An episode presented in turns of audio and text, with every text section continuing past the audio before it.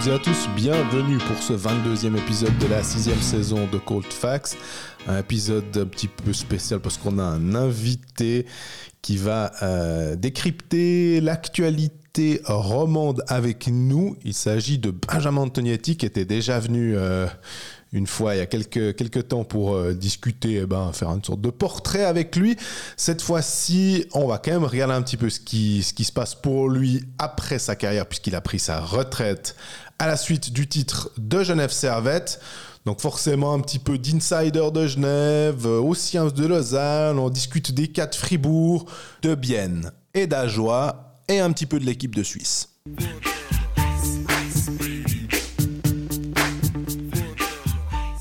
Salut Greg, Salut Jean-Fred, ça va? Ça va très bien et toi? Ça va bien, merci. On avait promis un invité, on a un invité. On l'avait promis? Ouais, on en avait parlé, on n'avait rien promis, on en avait parlé. La dernière fois qu'on t'a vu, t'avais une canne à la main. Là, t'en as deux. Salut Benjamin Antagnetti. Salut, salut. Salut Benji. Du coup, c'est c'est quoi ces deux cannes? Tu nous expliques? Euh, la prothèse de hanche, en fait. Bah, j'ai Qui t'a fait forcer un peu à mettre un terme à ta forcé, carrière euh, forcé un petit peu beaucoup à arrêter. Donc, euh, bah, je l'ai fait il y a deux semaines. Et puis, bah, des cannes, pas de hockey, six semaines. Et comment ça va? Ça va, ça va. Bon, bah, c'était bon, c'est comme une, une opération qui est, qui est pas facile. Et ouais, c'est un, peu- c'est un peu dur en ce moment. J'ai pas trop l'habitude d'être euh, un peu bloqué euh, dans mes mouvements et des, des choses comme ça. Mais ça va, ça va, on fait aller. Du coup, on te distrait pendant une heure, euh, vu que t'as eu la sympathie de venir à notre micro. Magnifique. T'as as été euh, blessé des, longtemps euh, dans ta carrière, je me rappelle pas comme ça. Hmm, rien de rien de rien d'exceptionnel, euh, des, des- des- petites choses voilà qui, arrivent tous les jours euh, dans, dans- le monde du hockey, on va dire. Mais ouais, là, disons, c'était une grosse euh, blessure maladie. On va on va mettre un slash blessure maladie. Moi qui m'a forcé à arrêter et puis une grosse opération derrière. Puis il faut combien de temps pour se remettre de tout ça? Complètement? Euh, bah, plusieurs mois. Après, ça dépend un petit peu les, les- les personnes. Il y a plusieurs types d'opérations aussi. Euh, Il y, a, il y a- il y a plusieurs facteurs à prendre en compte. Mais euh, ouais, 3-4 mois. On va pas parler de tout l'épisode de ta santé, mais je me rappelle qu'au moment où tu as terminé, où on fait, on fait l'interview sur la glace après le titre de champion, tu me dis que bah, en gros, tu es, un peu allé au bout de ce que tu pouvais. Avec du recul maintenant, où bah, voilà, as, alors tu as la médaille de champion autour du cou, mais tu as aussi les conséquences de la fin de ta carrière. Si, tu, si tu pèses le pour et le contre, on va dire, de tout ça, tu, regrettes quelque chose? Non, parce que non, parce que c'était un, bah, c'était un rêve de, de- de gamin en fait, euh, de, de- jouer professionnel, etc. Euh, et puis après, avec un petit peu de recul, je me dis que d'arrêter de cette manière-là, c'est peut-être en, guillemets peut-être la pire pour les gens de l'extérieur, mais peut-être la moins pire pour euh, pour un sportif. Euh, c'est une opération voilà ou un arrêt de carrière où derrière j'aurai une vie qui est normale donc j'arrête pas sur une blessure qui va me laisser euh, on va dire handicapé à vie et puis dans l'autre sens bah, j'ai pu m'y préparer un petit peu aussi et euh, je pense que le pire pour un, pour un joueur, c'est de se sentir en forme, de sentir qu'on peut encore performer et peut-être pas avoir de contrat, de choses comme ça. C'est des choses qui arrivent. Et puis là, je pense que c'est très, très, très compliqué. Donc, on va dire que c'était le, le moins pire dans le pire. Il reste quoi de cette, cette dernière saison. Est-ce que c'est t'as des images marquantes t'as- Finalement, c'est juste la globalité de cette saison qui est, qui est marquante ou comment toi tu, tu revois ça? Ouais, la, bah, la globalité, ouais, j'essaie de. hum, Quand j'y repense, que la globalité, bah, c'était hyper long et tout, mais ouais, des fois, en, on on en reparle et j'en ai reparlé aussi avec euh, Yann, Cadieux. C'est vrai que la globalité, on est obligé de l'apprendre parce que c'était vraiment un processus euh, qui était hyper long et même dès le premier jour, et je l'ai redit après aussi euh, dans, d'autres médias ou, ou autres, quand il est venu le premier jour avec son histoire de coupe, là, de photos de la coupe, c'était n'importe quoi. Et vraiment, et vraiment, et je, je lui ai redit à la fin de la saison, quand, euh, quand on faisait la fête, je lui ai dit, mais t'es pas bien, t'étais vraiment. T'étais pas bien ce jour-là. Puis il me dit, ah, mais j'ai vu que tu n'y as pas cru du tout. Et, et en fait, quand j'y repense, son, sa, sa logique et son process, en fait, pour nous amener jusque-là, c'était totalement logique et, et vraiment réfléchi. Il y a tout qui était réfléchi. Après, les planètes se sont alignées, etc. Ça, c'est clair aussi. Mais euh, ouais, je veux retenir vraiment la globalité parce qu'on a fait vraiment une saison qui était euh, de bout en bout, qui était aboutie. Et on n'a pas eu de creux, on n'a pas eu de, gros problèmes. On a eu des émotions énormes, avec des, des- hauts, des tout petits bas, mais qu'on a géré incroyable. Donc euh, ouais, je retiens vraiment la globalité. Un petit plus pour le, dernier jour, quand même. D'ailleurs, ça me fait penser, on, en, parle quand on, analyse la saison en ce moment, et on dirait ça de Fribourg. Dire, ouais, on, a ce sentiment que ils sont menés 1-0, 2-0.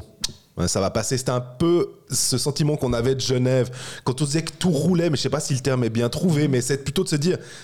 Genève va trouver à un moment un moyen de gagner. On ne sait pas par qui. On sait. Ce sera peut-être une fois la quatrième ligne. Ce sera peut-être une fois un solo de Vatanen. Ce sera peut-être un truc de Tom Ernest. Ça va se passer. Est-ce que cet état d'esprit là, finalement, euh, se, se, se met sur toute l'équipe où, où chacun se- a, a ce petit pourcent de plus en se disant, ça va passer. Ouais, ouais, ouais, non, mais ça, c'est la, c'est la, c'est bêtement la, confiance en fait. C'est, de ça, c'est de ça qu'on parle tout le temps, d'en- d'enchaîner les victoires, de trouver un moyen de, de, de, guillemets, mal jouer, d'arriver à jouer que 10 minutes dans le match et de gagner. Alors le but, c'est pas de les enchaîner et puis de, gagner à la raclette des, des matchs, mais il y a des matchs vraiment où on appelle ça, on appelle ça les matchs pourris quoi. Tu vas gagner un vieux match 3-2 où tu es dominé, etc. Puis tu as un ou deux joueurs qui, qui à tout moment te font la différence. Et nous, on l'a eu, c'est vrai. Maintenant, c'est une confiance t'es es toujours sur le fil. Et, ça, les gens s'en rendent pas compte. Ta saison régulière, elle peut être exceptionnelle. Euh, pour être vraiment honnête, notre série contre Lugano avec Genève, on était sur le fil. Vraiment à chaque match, à chaque moment. Et, c'est les individualités à ce moment-là qui ont, pris le dessus. Mais franchement, c'était la série clairement la plus dure de, de tous les playoffs pour nous. C'était Lugano. C'était un enfer. C'était franchement un calvaire. Et je pense qu'on n'est vraiment pas passé loin, en guillemets, de l'élimination.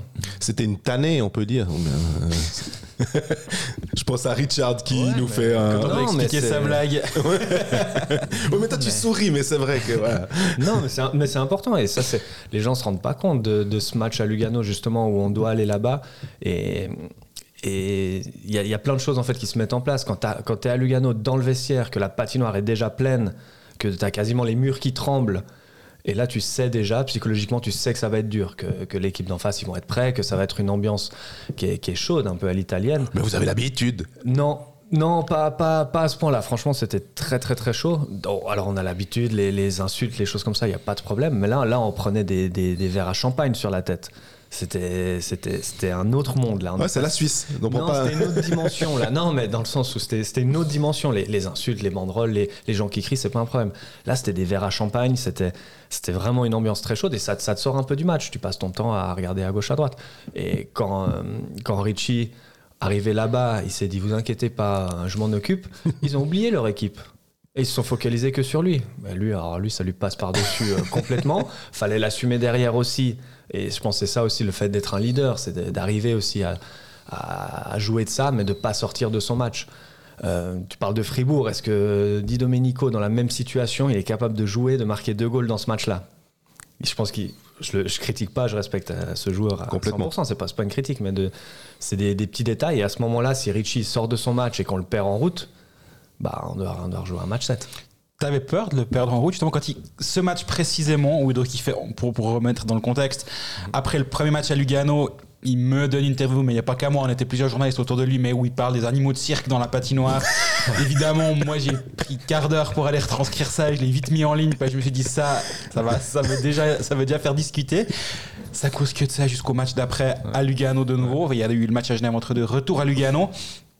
Tout le monde parle que ça. Il y a des gens qui sont déguisés en animaux dans les gradins. Enfin, c'est extraordinaire, je trouve, le- ce que ça a généré là autour. Mais toi, tu as eu peur de se dire, il va trop vouloir en faire et on pourrait justement le perdre? Ouais, il va loin quand même. Là, là, là, il allait vraiment, vraiment loin. Maintenant, c'est euh, Richie, c'est c'est quelqu'un qui a, il a besoin de ça. Il a besoin un peu de ces émotions-là pour jouer. C'est vrai que aller un mardi euh, sur la route dans une patinoire vide, c'est pas quelque chose qui va vraiment le botter. quoi. C'est Mm. peut-être pas là où tu vas avoir le, le meilleur tanner de, de la saison. Mais euh, ouais, de nouveau, c'est sur le fil. C'est sur le fil et hum, on savait pas trop quoi lui dire, pas trop quoi faire. Après, il marque assez vite dans le match, donc c'est sûr qu'à ce moment-là, on s'est dit ok, il est, Voilà, il fait parti. le malin il change le public quand même. Ah bien sûr. Ah mais tout l'échauffement, je sais pas s'il a tiré une fois sur le goal. Il a tiré que dans le filet. Il est rentré avec un grand sourire. Il est allé, il allait, il est allé faire son stretching devant les fans de Lugano et il lui lançait des bières et lui ouvrait la bouche pour boire les bières. C'était sûr qu'à ce moment-là, ouais, c'est allé vraiment loin. Après, c'est allé loin dans un, dans un espèce de jeu, dans le fond. Où, alors oui, il, les a, il, a, il a dit que c'était le cirque, mais comment on voulait appeler ça d'autre? Parce que lancer des verres euh, en, en verre concrètement sur les joueurs, sur le banc. Je veux dire, alors on a des casques, etc. Mais il faut pas oublier que c'est dangereux sur la glace. Les joueurs, les, les- les briques de verre, on les voit pas. Après, on peut pas les ramasser. Ça, ça devient dangereux en fait. Ouais, là, je rigole, mais quand tu racontes ça, je Ouais, rigole pas non, du tout, non, effectivement. C'est hyper dangereux. Donc lui, il l'a dit sous cette forme-là. Euh, je pense que c'était pour pas aller plus loin dans les, dans les propos. Mais c'est vrai que c'est hyper dangereux. Et puis, puis on avait beau, euh, on avait beau di- dire quelque chose. Je veux dire, la sécurité à Lugano, c'était quasiment eux qui nous lançaient les trucs avec. Quoi. Donc c'était hyper compliqué. C'était un peu dur à gérer pour nous. Ça, ça donnait vraiment une atmosphère. euh, ouais, c'était très, très, très, très chaud. Quoi. Mais il a, ouais, il a donné ce terme-là. Mais derrière, dans les interviews, il disait qu'il adorait Lugano. Il adore Lugano. C'était son équipe quand il, Il était connaît, les- il connaît tous les chants. Il chantait avec eux. Sur le banc, il chante avec eux. Il connaît toutes les chansons. Bon, il connaît beaucoup de chansons de beaucoup de, de fan clubs. Il les connaît toutes. Mais il chante avec eux. Donc c'est un peu, c'est un peu le personnage qui est, qui est comme ça. Moi, moi, ça me fait rire. Et aujourd'hui, on en rigole. C'est sûr que peut-être si la série avait fini différemment, on, on lui tirerait dessus en disant mais t'as meilleur temps de jouer plutôt que de t'occuper des supporters. Mais ça, c'est un détail. Et je pense voilà qu'on en reparlera dans, dans quelques années. On lui dira mais te rappelles Richie, qu'est-ce que t'étais, t'étais fou à ce moment-là. Moi, je pense que les gens ont eu une- un regard un peu différent sur lui. euh, alors, pas, pas que grâce à nous, mais lors du dernier mondial, on avait fait l'interview avec lui euh, en français. Ouais. Et il avait été euh, très, euh, très honnête, très ouvert, très intéressant également. Et je pense qu'il y a, y a deux côtés. Et toi, tu as. De l'intérieur, tu as vu un autre Tanner Richard que ce qu'on peut voir sur la glace, justement un peu tête brûlée, on va dire. Et euh, cet aspect très euh, étudiant du jeu, presque où il nous expliquait qu'il qu'il savait au face-off chacun en face ce qu'il allait potentiellement faire et, et- et tout ça. Et j'imagine que quand on le voit de l'intérieur et qu'on voit ce qu'il projette sur la glace, ça doit être assez marrant de, de comparer. C'était un peu le. hum, Un peu le joueur euh, quand, quand j'avais signé à Genève où je me posais le plus de questions parce que c'est vrai que jouer contre lui c'est ouais c'est un peu c'est un peu spécial quoi il est, il est toujours sur ton dos enfin c'est toujours celui qui a il a beaucoup de répartie aussi dans le dans ce jeu un peu du trash talk comme on dit et j'avais demandé en fait à ceux qui étaient qui avaient joué avec lui à Genève en lui disant mais est-ce que Richie il est vraiment euh, comme sur la glace en dehors aussi? Voilà il fait il faisait pas peur mais dans le fond est-ce que je vais réussir à m'entendre avec? Et tout le monde m'a dit mais facile. Tu verras c'est un des plus cool dans le vestiaire. Ça s'est hyper bien passé euh, entre nous. Et ouais à la fin je comprends en fait son, son jeu en fait. Ça, ça fait partie de lui. C'est ce qui le c'est ce qui le motive aussi à jouer c'est ses petits challenges personnels à lui d'aller au face off et de et d'anticiper ce que l'autre joueur va faire. S'il se trompe il va il va il va se parler à lui-même sur la glace en disant mais ah j'aurais dû ah, peut-être faire comme ci comme ça. C'est son challenge personnel. Mais c'est vrai que c'est un personnage euh, de l'extérieur qui peut être hyper agaçant vraiment et je le comprends et surtout pour les fans adverses c'est c'est hyper agaçant. Mais de l'intérieur et même bah, vous avez pu parler avec euh, il est complètement différent hyper ouvert et, très attaché aussi à, la, à Genève en fait. C'est quelqu'un qui est très très attaché à la ville au club et, et on se rend pas compte mais il parle très bien français aussi hein. Bah, Il, justement. il le cache très bien. Il le cache très bien, ça le fait très rire aussi de pouvoir entendre les conversations, comprendre les choses. Il parle très très bien français, il parle l'allemand, l'anglais.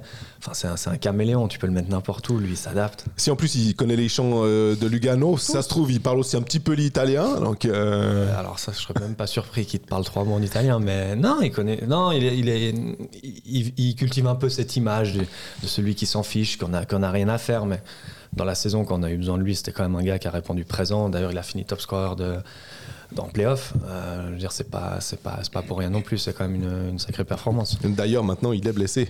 Euh, Tanner Richard est... Alors, Genève a, a réussi à, à- à battre à joie, mais on a vu, il y a la finale de la Champions, il y a plein de choses qui, qui se passent en ce moment. Genève a besoin d'un Tanner Richard de, de retour pour... Absolument. euh, Mais justement, je me posais la question comment toi tu, tu vis ce. On va dire l'an 1 après Antonietti, ou je sais pas comment on peut dire ça. Ah bah, à à ton échelle en tout cas. Comment toi tu vis ça?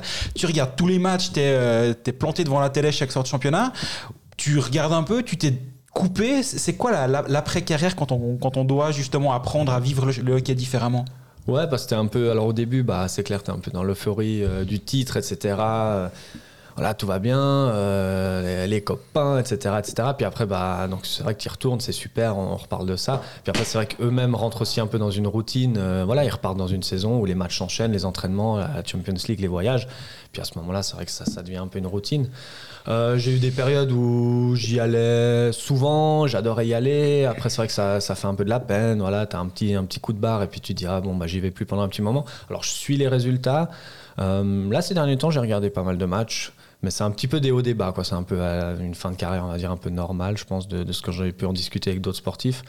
Mais, euh, mais là, ça commence à devenir un peu intéressant. Il y a la, il y a la bagarre pour les playoffs. Bah, c'est sûr qu'il y a la finale de Champions League aussi. Euh, là, je suis un petit peu plus, un petit peu plus dedans, mais ouais, des hauts débats, on va dire. Tu suis plus Genève ou Lausanne? Ou tu arrives à, à suivre les deux? Parce que c'est quand même, on va dire, tes deux clubs si, on, si on caricature. Bah alors, euh, Lausanne très très peu pour être honnête. Alors je suis allé voir quelques matchs, bon, notamment deux avec mon fils, parce que c'est quand même plus simple aussi euh, pour la route comme j'habite dans la région de Lausanne. Et puis le match des, des 10 ans de la promotion où j'avoue j'ai même pas regardé le match. On est resté au, on est resté au bar pour être honnête. Mais oui, je suis allé un petit peu à la, à la Vaudoise Arena. Après, après, je suis euh, avec un regard un peu extérieur. Alors peut-être un, un petit peu d'attachement, on va dire, pour les, les joueurs que je connais, que j'ai côtoyés. Et c'est vrai qu'aujourd'hui à Lausanne, il y en a quand même beaucoup moins, beaucoup moins qu'à Genève. Il y, a, juste euh, Joël, en fait, Genadz, avec qui je m'entends encore euh, plutôt bien que, que je suis. J'essaie de regarder un peu ce qu'il fait, ses stats, et puis discuter euh, de temps en temps avec lui, si ça va bien ou autre. Mais non, alors je suis assidûment Genève, pas Lausanne.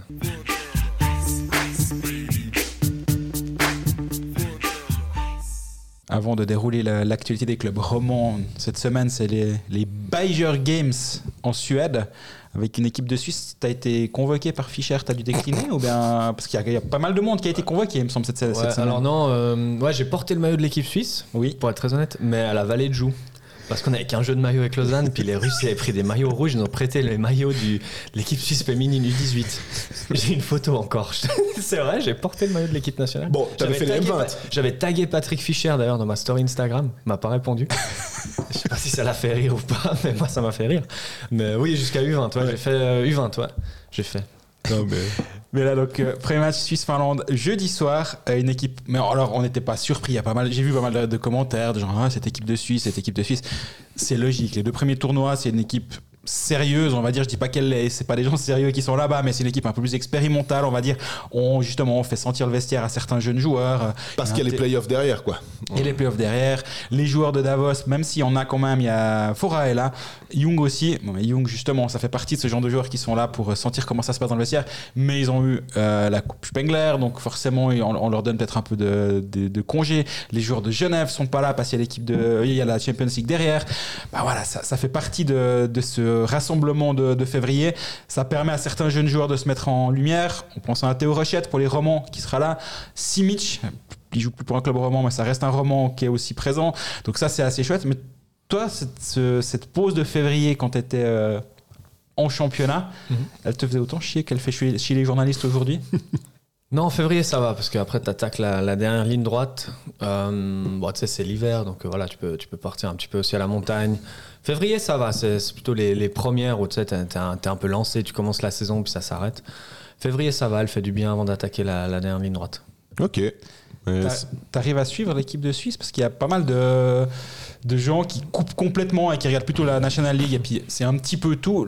Bon, alors je parle pas du Suisse-Finlande de jeudi soir, j'imagine que tu auras mieux à faire. Mais admettons le championnat du monde, là, c'est, tu, tu, tu, cales ton agenda pour un peu suivre les matchs. Non, alors je vais pas, vais pas caler l'agenda euh, par rapport au match de l'équipe nationale du championnat du monde. Avec un petit à la maison, c'est toujours un peu compliqué.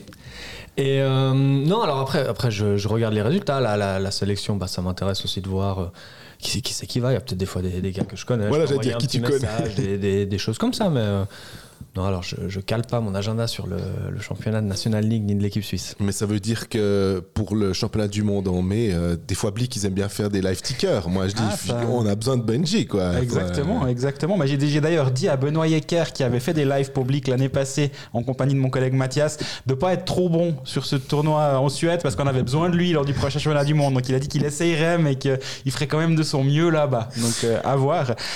Le débat autour de Patrick Fischer, t'en penses quoi? Parce que c'est quand même toujours quelque chose où nous, à ce micro, pour te donner un peu nos... Je sais pas- si on pense pareil, mais on est plutôt à pas trop taper fort sur lui en se disant, mais en fait, l'équipe de Suisse, elle, elle vaut pas une demi-finale chaque année. Mais toi, tu as une frustration quand tu, quand tu vois les résultats ou, ou aussi quand tu parles avec les gens qui sont à l'interne et qui, le, qui voient comment, comment travaille Patrick Fischer. C'est quoi ton regard? Hum, bon, après des, des- retours vraiment euh, inside, inside, il n'y en a pas, il pas, pas des masses. Après, Ouais, c'est un peu compliqué à juger parce que finalement, c'est le résultat final qui, qui compte. C'est comme, comme une saison. quoi. Euh, c'est vrai que là, ça fait quelques années qu'ils enchaînent des, des, magnifiques phases de groupe, on va dire. Et puis, euh, les attentes augmentent. On se dit, ah, cette année, c'est la bonne, etc. etc. Et puis, il y a toujours un, un match un peu. voilà, on va dire que le match euh, pourri, il arrive toujours au mauvais moment. Est-ce que c'est de la malchance euh, Est-ce que c'est mauvaise préparation, etc. Je ne sais pas. Je pense que Patrick Fischer, il a assez d'expérience dans sa carrière de joueur et d'entraîneur pour, pour préparer son équipe euh, pour un quart de finale contre l'Allemagne. je pense qu'il a, il a assez d'expérience pour ça. Donc je pense que les, les, résultats sont, sont, pas si mal. Est-ce que voilà, ça, ça, se tient voilà, sur, sur, sur trois matchs, on va dire, contre l'Allemagne, t'en perds trois. Est-ce que c'est est -ce c'est si catastrophique? Est-ce que le bilan est si mauvais que ça? Je ne suis pas sûr. Euh, en tout cas, les, joueurs y vont. Il y a les, joueurs, on va dire anciens, des, des gars comme Ambul, etc. Ils vont toujours, donc il ne doit pas être si catastrophique que ça. Je pense pas que je pense pas que ce soit un mauvais entraîneur. J'ai entendu des bons échos sur euh, l'entraîneur assistant, en tout cas qui s'occupe des, défenseurs. Tommy Albelin. Exactement. Alors ça, ça par contre, j'ai entendu vraiment des, bonnes choses sur lui. Euh, moi, je pense que son bilan est pas est pas trop mal. Voilà, ça va ça va passer à un moment donné. Il peut pas il peut pas rester comme ça. Ou alors c'est vraiment le le poissard de, toute la génération, mais je pense que ça va passer et puis ça va, ça va peut-être débloquer quelque chose, faire du bien euh, à l'équipe nationale.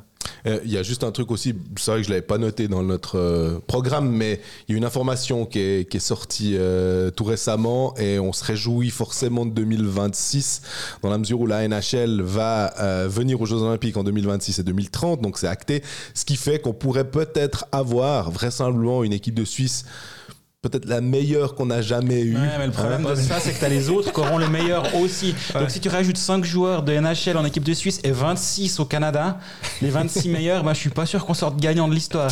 Donc moi, je prends ça comme une mauvaise nouvelle, en fait, plutôt qu'une bonne. Alors, par contre, ce qui est, ce qui est sûr, c'est que le championnat du monde 2026 à Zurich et Fribourg, vu qu'il y aura eu la NHL, euh, là, c'est pas forcément la meilleure, euh, la meilleure des opérations pour euh, les, les, comités d'organisation.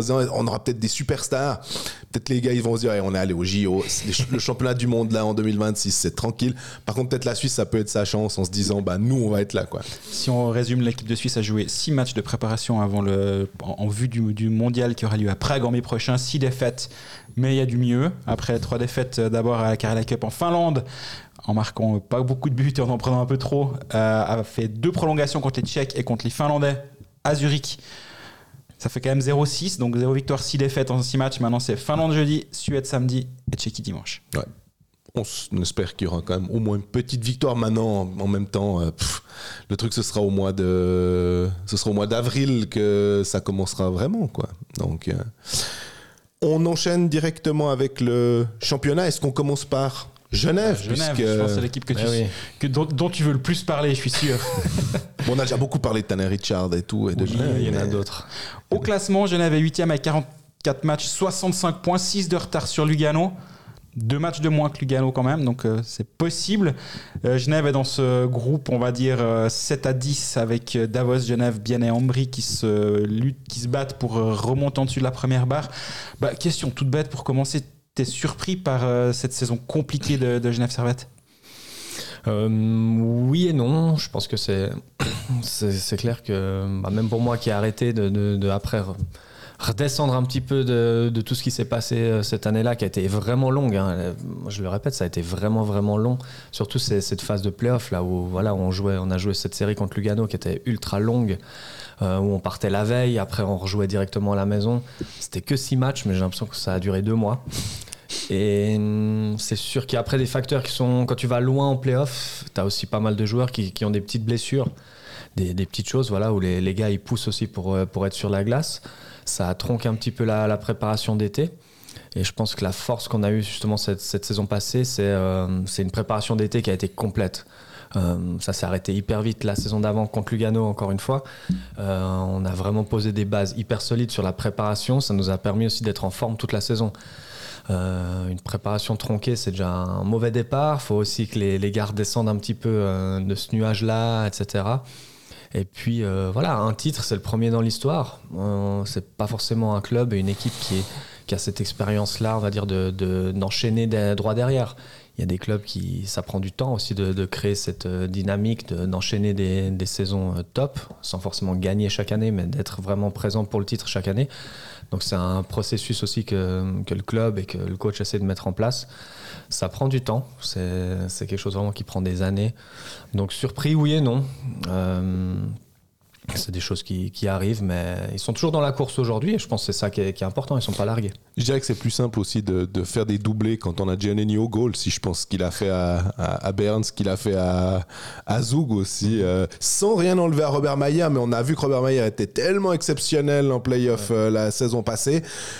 Puis il y a eu ce but en équipe de Suisse aussi, puis après maintenant c'est un peu plus difficile. Bah, avant de reparler de cette saison, de parler de cette saison, justement, le Robert Mayer qu'on a vu la saison dernière à partir de son entrée en jeu au match 5, sauf erreur de la, de la série contre Lugano, euh, nous de l'extérieur on se disait ouais, ça va s'arrêter à un moment, c'est pas possible, il va en faire une, il va, il va relancer une fois dans les patins d'un adversaire, ça va finir au fond, enfin il va faire une Robert Mayer, on va dire ça comme ça, c'est jamais arrivé en playoff.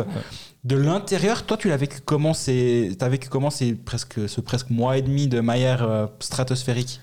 Bah ouais, on se l'est un petit peu dit aussi en rigolant. Quoi. Il y a- mais après, c'est acceptable, on va dire, ça fait partie de son, son style de jeu. On ça aide, on va dire que c'est. On va dire sa, sa, sa boulette qu'il fait de temps en temps, euh, c'est acceptable parce qu'en fait, son jeu, quand il sort du goal, c'est tellement bénéfique. Euh, c'est- en, en tant qu'adversaire, aussi, il y a d'autres gardiens. Il y a Berra aussi qui est hyper dur à, à jouer contre. C'est vrai que chaque fois que tu, tu prends une décision de faire un dump, si tu veux mettre le puck au fond, tu peux pas le faire si tu es en mauvaise position. Tu es obligé de le faire comme il faut, sinon tu sais qu'il va sortir et puis en fait ça va, ça va casser l'action. Donc ça fait partie de son jeu. Voilà, il y a ton gardien, il a ses qualités, ses défauts. Ça fait partie de ses, pour moi de ses qualités. Ça aide énormément les défenseurs de pouvoir relancer, etc. Bah, on s'est posé la question si ça allait arriver une fois. Et puis je pense que si c'était arrivé une fois, bah, ma foi, on aurait, on aurait vécu avec. Ça enlevait rien à tout ce qu'il avait fait d'autre, comme Arrel, le nombre de matchs qu'il a gagné quasi tout seul, où il nous a gardé dans le match aussi. Euh, c'est pas arrivé. Je pense que là, il a joué, euh, c'était plus qu'exceptionnel. Quoi. La- la- les playoffs qu'il a fait, c'était. Chaque match, il nous a donné une chance de, de gagner, en fait. Quasiment à lui tout seul, parce qu'il y a des matchs, euh, typiquement à Bienne, c'est toujours dur au début. Même là, euh, il nous a toujours gardé dans le match. Donc, euh, ouais, il a un petit coup de barre cette année. C'est vrai que c'est un, peu plus- un peu plus compliqué pour lui, mais ouais, voilà, il en a vu d'autres. À Davos, c'était pas facile. Il est revenu, euh, il a gagné le titre, pas lui tout seul, mais il a fait MVP quand même de la saison. Donc je pense que des bas, il connaît, il va, il va rebondir, je pense. Justement, la, la position des gardiens, on peut en parler encore un petit peu parce que c'est une vraie thématique du quotidien. On a beaucoup parlé des, des sorties de Maillard, mais il y a eu des arrêts. Moi, j'avais trouvé aussi extraordinaire. Il relâchait jamais un puck durant tous les playoffs et c'était vraiment impressionnant. Puis là, maintenant, c'est un des pires gardiens de la ligue en termes de pourcentage d'arrêts, en termes de buts encaissés par match. Il est, le, le poste de gardien était euh, problématique. Margauti a engagé un étranger, Olkinora, qui était très bon au début, qui a un peu baissé aussi euh, après 7-8 matchs. Il a commencé à être un petit peu plus moyen. Gauthier Desclous, on l'a pas revu depuis deux mois. Il m'a donné une interview la semaine passée où il m'explique que bah, il a eu des problèmes, pas des problèmes, mais il a eu euh, un heureux événement. Bah tiens, parle-moi de ça. Quand un enfant arrive dans la, dans la vie d'un d'un joueur de hockey, ça fait quoi? Et ça change quoi? Et comment tu, tu gères ça? Et bon, après, il y a plusieurs situations différentes. Je pense comme pour les gens, les gens lambda, ça dépend aussi. euh, je sais que Gauthier, euh, bon, j'ai lu l'interview aussi. Euh, voilà, après, c'est vrai qu'un accouchement, un enfant, etc., ça change une vie, ça change la vie. Et puis, ça dépend aussi de la, maman, comment elle se porte. C'est sûr qu'il y a des accouchements qui sont compliqués. Après, il y a, des, il y a, beaucoup de facteurs qui rentrent en compte. Et puis, j'ai- entendu dire justement dans l'interview que ça avait été un petit peu compliqué pour sa, compagne. Donc, c'est sûr qu'à ce moment-là, bah, t'as pas le choix. Tu dois, tu dois prendre les, choses en main. Tu as une vie. T'as pas, es à la maison, tu es père de famille. Tu pas joueur de hockey. Donc, euh, c'est sûr que ça, ça t'enlève des heures de sommeil. Ça, t'as pas le choix. Euh, et ça peut être un petit peu plus compliqué à gérer. C'est vrai que ça, ça remet peut-être pas mal de choses en question. Euh, Niveau récupération, toi, Niveau- ça t'avait- un petit peu décalé, on va dire. ou- Non, forcément ça décale, un petit forcément, peu, mais ouais, pas trop. forcément, ça décale. Maintenant, après, les, les, les coachs, ils le savent aussi, et puis peut-être qu'ils qu'ils peuvent, qu'ils peuvent peut-être aider un petit peu. Voilà, en, tant que joueur, c'est peut-être un petit peu différent. Tu peux, tu peux un petit peu te planquer quoi, dans le match. euh, Gardien, si tu arrives fatigué, tu es, tout de suite, euh, tout de suite sous le feu des, projecteurs. Donc, euh, bah, il a une, une petite baisse de régime, et puis il y, a des- il y a des choix compliqués à faire aussi. voilà, aujourd'hui le, hockey, tu gères une entreprise, quoi. Tu fais pas du, tu fais pas du social. Et puis, bah, quand tu as un joueur qui est, qui est un petit peu fatigué, etc., bah, es, assez vite remplacé. Mais de nouveau, j'ai lu l'interview et puis, puis Gauthier, c'est quelqu'un qui, qui a connu aussi d'autres euh, bas dans sa carrière, qui est, qui est revenu aussi. Donc, je pense qu'il va, il va revenir. Et puis, euh, bah, c'était assez sympa son interview où il se dit qu'il va se battre pour sa place. Je pense que c'est la, c'est la bonne attitude. Il sait comment le faire. Il peut travailler sur d'autres choses entre temps. Voilà, bah, moi, je lui souhaite euh, que du bonheur bah, en dehors et puis bah, bien sûr sur la glace aussi. Ouais, parce D'ailleurs- que justement, il, il m'explique qu'il a eu des propositions pour aller jouer ailleurs. Ouais. Euh, les, les clubs sont pas sont pas nommés, mais il suffit juste de relier quelques points. On sait exactement où il y avait des places à prendre. Euh, mais lui, bah, pour la situation justement personnelle dont il parlait, et aussi pour sa, sa- sa- son envie de, de porter le maillot de Genève, parce qu'il a signé pour Genève et il veut jouer à Genève. Et j'ai trouvé que c'était assez, euh, bah, assez courageux en fait de, de- de se dire bon, bah, tant pis, je préfère me battre pour ma place ici plutôt que d'avoir une place ailleurs pour, pour différentes raisons, mais aussi qu'il ait osé en parler, enfin osé, qu'il ait, qu'il ait accepté d'en parler. Parce qu'il y a souvent, je pense, cet aspect dans, dans ce milieu du sport, mais du hockey, j'imagine en, en particulier, où on doit pas trop dire, pas trop mettre en avant certaines faiblesses ou certains, cer- certains problèmes hors glace, parce qu'il faut montrer qu'on est un peu un bonhomme. Ouais. Et je trouve que c'est assez courageux de sa part de l'avoir fait et puis de, bah, de l'avoir parlé. Ouais, mais moi je trouve que l'aspect privé, c'est souvent, et on l'a déjà thématisé un petit peu en disant ici, des fois, euh, euh, n'oubliez pas que les joueurs de hockey que vous voyez, c'est, bah, ils sont comme vous, c'est des êtres humains qui, ont, qui, qui vivent une vie à côté. Vous, vous ne voyez que euh, 60 minutes p- pendant deux heures, vous voyez du hockey, vous insultez, vous applaudissez, vous criez, vous... mais il y a tout ce qu'il y a autour et ne jamais oublier que, et, des fois on est un peu, je suis pas mal à l'aise, moi j'ai- j'aime pas aller trop chercher les trucs privés, je, je- je déteste, euh, parce que c'est vraiment une sphère de l'intime qui correspond aux joueurs et c'est, on, on, on doit pas être là. Par contre, des fois, effectivement, quand on sait que les performances sur la glace sont peut-être dues à quelque chose euh, d'extra sportif euh, pas simple, bah, on est un peu mal pris. Non, c'est clair. Bah, il y a toujours cette phrase aussi euh, que, que, je vois. Alors, je regardais, comme j'ai dit, je regardais pas trop les réseaux sociaux quand je jouais. Là, j'ai du temps, surtout avec mes béquilles. J'ai fait une semaine à l'hôpital, j'avais du temps. Alors, la, la, phrase ultime, c'est euh, avec une performance comme ça, moi, mon, patron m'aurait foutu dehors. Alors, celle-là, elle est exceptionnelle. c'est exceptionnel parce que faut m'expliquer le gars qui, qui vient, par exemple, qui vient d'avoir un enfant, qui arrive, qui a dormi deux heures et qui arrive au boulot en pleine forme et qui va faire la meilleure journée de boulot de sa vie. Alors celui-là, faut me le retrouver, qui m'écrive avec grand plaisir sur les réseaux sociaux. Mais non, c'est sûr. Et puis, bah, il y a le documentaire, je pense que vous avez regardé aussi, qui est sorti. euh, où ils ont suivi en fait euh, l'équipe voilà toute la saison et puis il y a, l'épisode num- notamment numéro 3 où je le trouvais intéressant, pas forcément au niveau hockey, où c'est pas forcément des, beaucoup de inside dans le vestiaire ou des choses comme ça, mais pas mal sur la, vie personnelle où on voit, euh, c'est Yann Cadieux, le, le coach, qui parle aussi de, bah, de la relation qu'il a avec son père, et puis lui, en, plein milieu de saison, il est touché par un drame. Enfin, c'est pour moi, je pense que c'est un drame.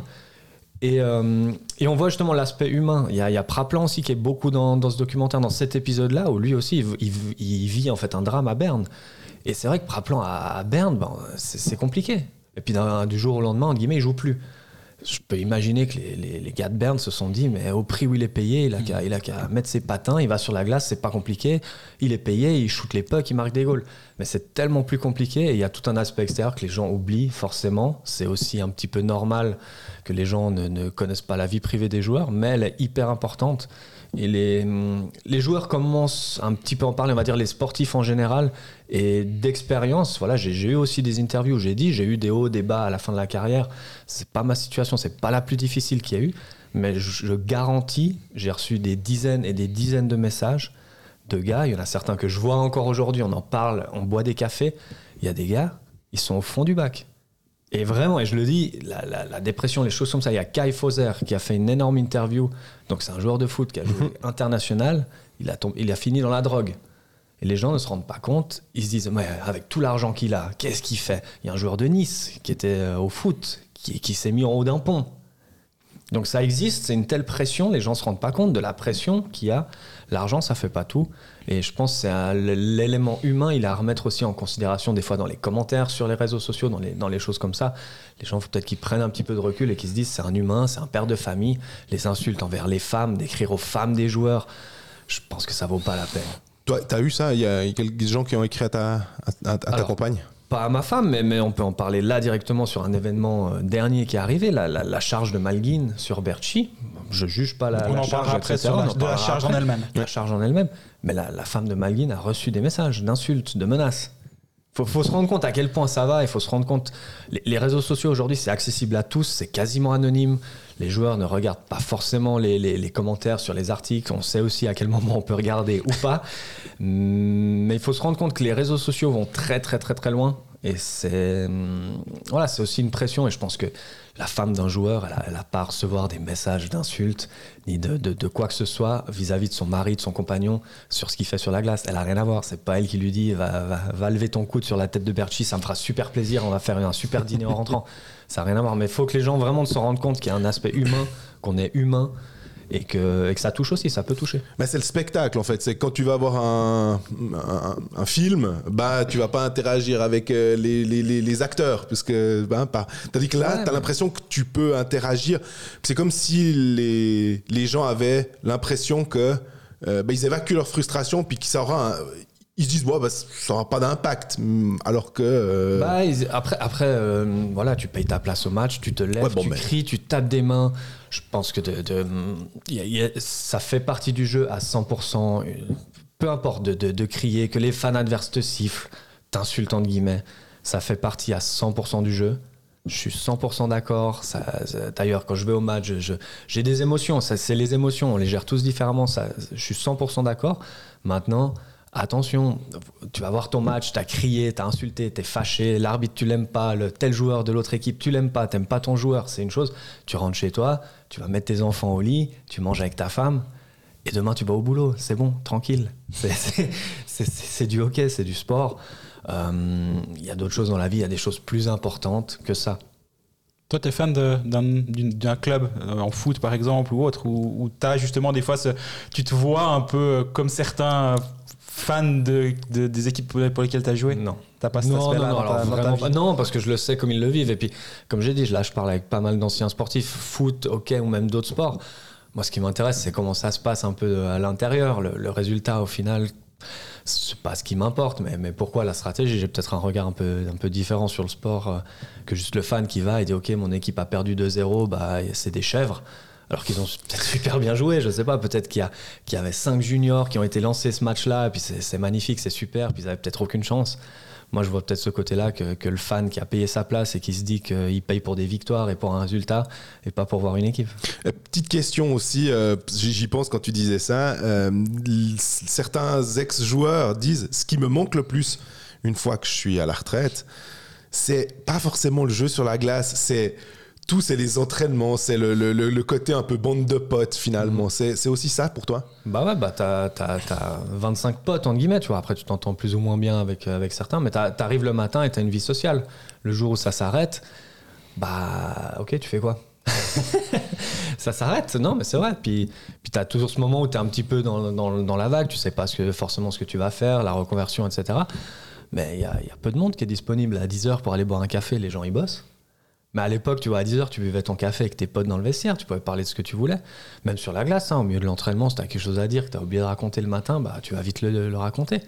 Puis là, tu te retrouves un petit peu, un petit peu tout seul. Et puis, c'est, ouais, il y a ce côté-là qui manque, ça, c'est sûr. L'esprit camaraderie, pote. Quand, quand tu pars en, en quart, euh, tu vois, deux fois dans la semaine, alors des fois c'est long, je dis pas, mais, mais tu peux toujours jouer aux cartes, tu te poses, tu discutes, tu vas à l'avant, tu veux discuter avec un ou l'autre, tu as toujours un peu cette routine. Et ça s'arrête. Complètement, ça s'arrête complètement. Il n'y a, aucun job, il n'y a aucun autre job qui te donne, qui te donne ce côté-là, camaraderie. Et puis c'est une bonne ambiance, on est bercé là-dedans aussi, où, où on a des discussions qui sont quand même hyper ouvertes. Quoi. Je veux dire, on parle de tout, de rien. Tu commences un job, tu vas, tu vas pas commencer à, à parler de, de choses un peu bizarres avec, avec ton collègue que tu connais d'une semaine. Par contre, dans un vestiaire de hockey, le gars, ça fait une semaine qu'il est là, euh, connaît la vie de tout le monde. Quoi.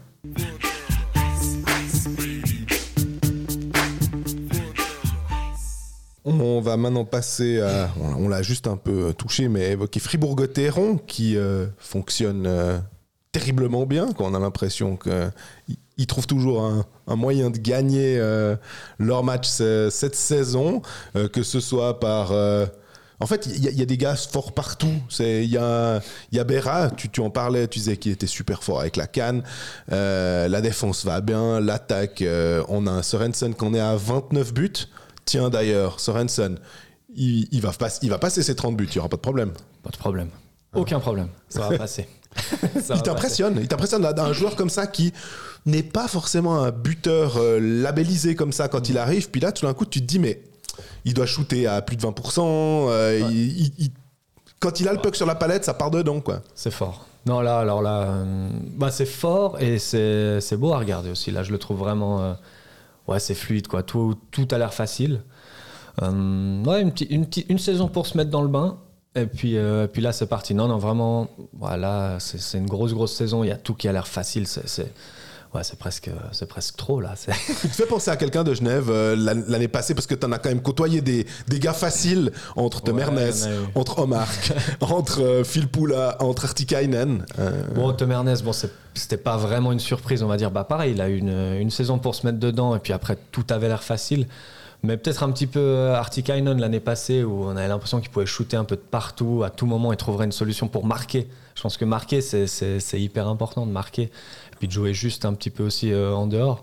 Ouais, un petit peu à la Artikainen dans, dans ce sens-là. Alors, Artikainen, c'est peut-être un petit peu moins joli, on va dire, à regarder dans les, dans les goals qu'il marque. euh, Où voilà, il, était, est souvent posté devant le goal, et puis euh, des fois, ça lui touche la jambe, et puis ça rentre. Mais, mais ce côté-là, où tout, réussit, quoi. Tu te dis, lui, typiquement, lui peut débloquer le match à tout moment. Euh, sur un exploit personnel, sur une décision euh, où tu le vois pas de tout le match et sur deux actions il marque deux goals. D'ailleurs, on a vu euh, un Fribourg qui c'était contre Zug. Il y a eu ce match où Fribourg finalement, il y a eu ce 5 contre 3 du B qui se fait sortir. Puis l'analyse a été assez rapide de dire ah bah quand on embête Fribourg, quand on va jouer là-dessus, quand tout ne tourne pas rond, et ce qui peut arriver en playoff où il y a des, situations difficiles, c'est peut-être là où Fribourg doit travailler et, et se dire Hum, c'est là-dessus. Tu penses que Fribourg peut aller au bout? Bah, Fribourg peut, dans le sens où aujourd'hui, je pense qu'ils ont battu tout le monde dans la ligue. Le classement reflète quand même ta performance sur la, sur la saison où tu as une certaine régularité qui est aussi importante en playoff, où tu dois enchaîner des victoires. Peux pas te permettre un trou de 4 matchs en playoff. Euh, Fribourg peut aller au bout, oui. Maintenant, euh, Va aller au bout tellement dur à dire. Franchement, très très très dur à dire. Et, et aujourd'hui, je peux le dire, d'expérience, la saison c'est une chose. Euh, je disais toujours oui oui c'est une nouvelle saison etc blablabla C'est ce qu'on écrit, tu j'avais sais. jamais passé l'ennemi j'avais jamais passé l'ennemi donc euh, ça j'avais beau le dire je, je savais pas mais c'est tellement long le chemin il est tellement long et ouais comme je, reviens sur la série contre Lugano on aurait pu sortir en quart à 100%. On, s'est battu, hein, on, a, tout donné, mais c'était vraiment, vraiment dur. Et Lugano, c'est une équipe qui débarquait des pré-playoffs. Et ces équipes-là, faut se méfier. C'était vraiment dur. C'était un, combat, un combat physique et mental à chaque fois. Ils ont retardé le jeu tout le long. Ils avaient un gardien, c'était catastrophique. Il prenait tout le goal, ça rentrait pas. Il déplaçait son goal à chaque arrêt de jeu. Franchement, c'était vraiment long et vraiment dur. Et Fribourg peut aller au bout, oui. Maintenant, c'est vrai que, l'équipe qui va tomber contre Fribourg en playoff, chaque équipe a ses forces et ses faiblesses. Et c'est sûr que la, gestion des émotions, le, côté physique, je pense pas que ce soit la, force de Fribourg. Mais ils ont d'autres atouts à faire valoir. Et Sorensen, Walmark et quatre lignes équilibrées, c'est clair que là, quand tout roule pour eux, là, c'est très dur de les arrêter. Fribourg est deuxième avec 8 points d'avance sur Zug, mais un match de plus. Donc la deuxième place n'est pas assurée. La... Fribourg peut aussi terminer premier avec 4 points de, 4 points de retard sur Zurich. Tu disais justement que l'équipe qui sort du, des pré-playoffs ou du play-in maintenant euh, est pénible à jouer. Fribourg en a fait l'expérience l'année passée, euh, justement en étant éliminé par Lugano. Avec Genève, vous avez eu la même chose l'année d'avant. Fribourg va pas pouvoir choisir de retomber à la troisième place, on est bien d'accord. Mais dans l'absolu, si toi tu étais dans, dans leur situation, tu préférerais finir troisième que deuxième actuellement? Ça dépend encore qui est sixième, parce que si, si, Mais on regarde, on regarde vraiment ça. Est-ce qu'on se dit, Non, non, hein, tu, là non, tu peux pas, tu peux pas le calculer dans le fond. Alors nous, on a eu un petit relâchement l'année passée où on était quasi sûr de finir premier. Et puis c'est sûr que là, les, les petits 5% que tu mets en moins, tu joues contre des équipes qui se battent pour leur, euh, leur saison. Bah les matchs, tu les enchaînes et tu les perds. Non, non, tu peux, tu peux pas calculer. Si tu veux aller au bout, de toute façon, à, que ce soit en quart, en demi ou en finale, tu vas tomber sur un énorme morceau et une autre équipe qui est forcément en confiance. Donc, euh, tu peux pas le calculer. Écoute, vaut mieux finir deuxième, vaut mieux finir premier. Au moins, tu commences à la maison. euh, le, le maximum de temps. La première place, elle a été importante pour nous l'année passée aussi. Tout le monde disait ah oui, on s'en fiche, deuxième, premier, ça change rien. Quand il y a le match 7, tu bien match content. 7 en finale, t'es bien content que ce soit à la maison et pas à Bienne, et ça c'est sûr, spécialement à Bienne. Euh, non, non, je pense qu'ils ils ont leur, ils font leur, leur petit truc, voilà, ils font leur routine de, de- saison. Ils finiront de toute façon en playoff, ça je pense c'est- le plus important. Il y a déjà cette partie-là qui est sauvée, où peut-être que le coach pourra gérer des, des petites blessures, faire souffler peut-être un petit peu le gardien, des, des choses comme ça. Mais euh, non, qui, qui continue. De toute façon, pas, on va- c'est pas moi qui vais leur apprendre quoi que ce soit à ce moment-là de la saison. Ils ont leur truc.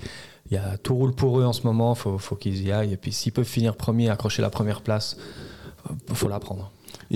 Je Euh, ouais. deux, deux matchs du week-end, donc défaite, euh, deux victoires, pardon, deux victoires, une 2-1 contre Zurich, on y revient dans deux secondes, euh, après prolongation, euh, tir au but, un festival de Sørensen justement, et le lendemain victoire à Cloton 4 à 0. Ce match de, contre Zurich le vendredi soir, déjà au-delà de l'action de Berti, Berti Malgin, on y revient dans quelques secondes, immense performance de, de Fribourg. J'ai trouvé que c'était un match euh, magnifique, du début à la fin. J'ai trouvé qu'il y avait une intensité.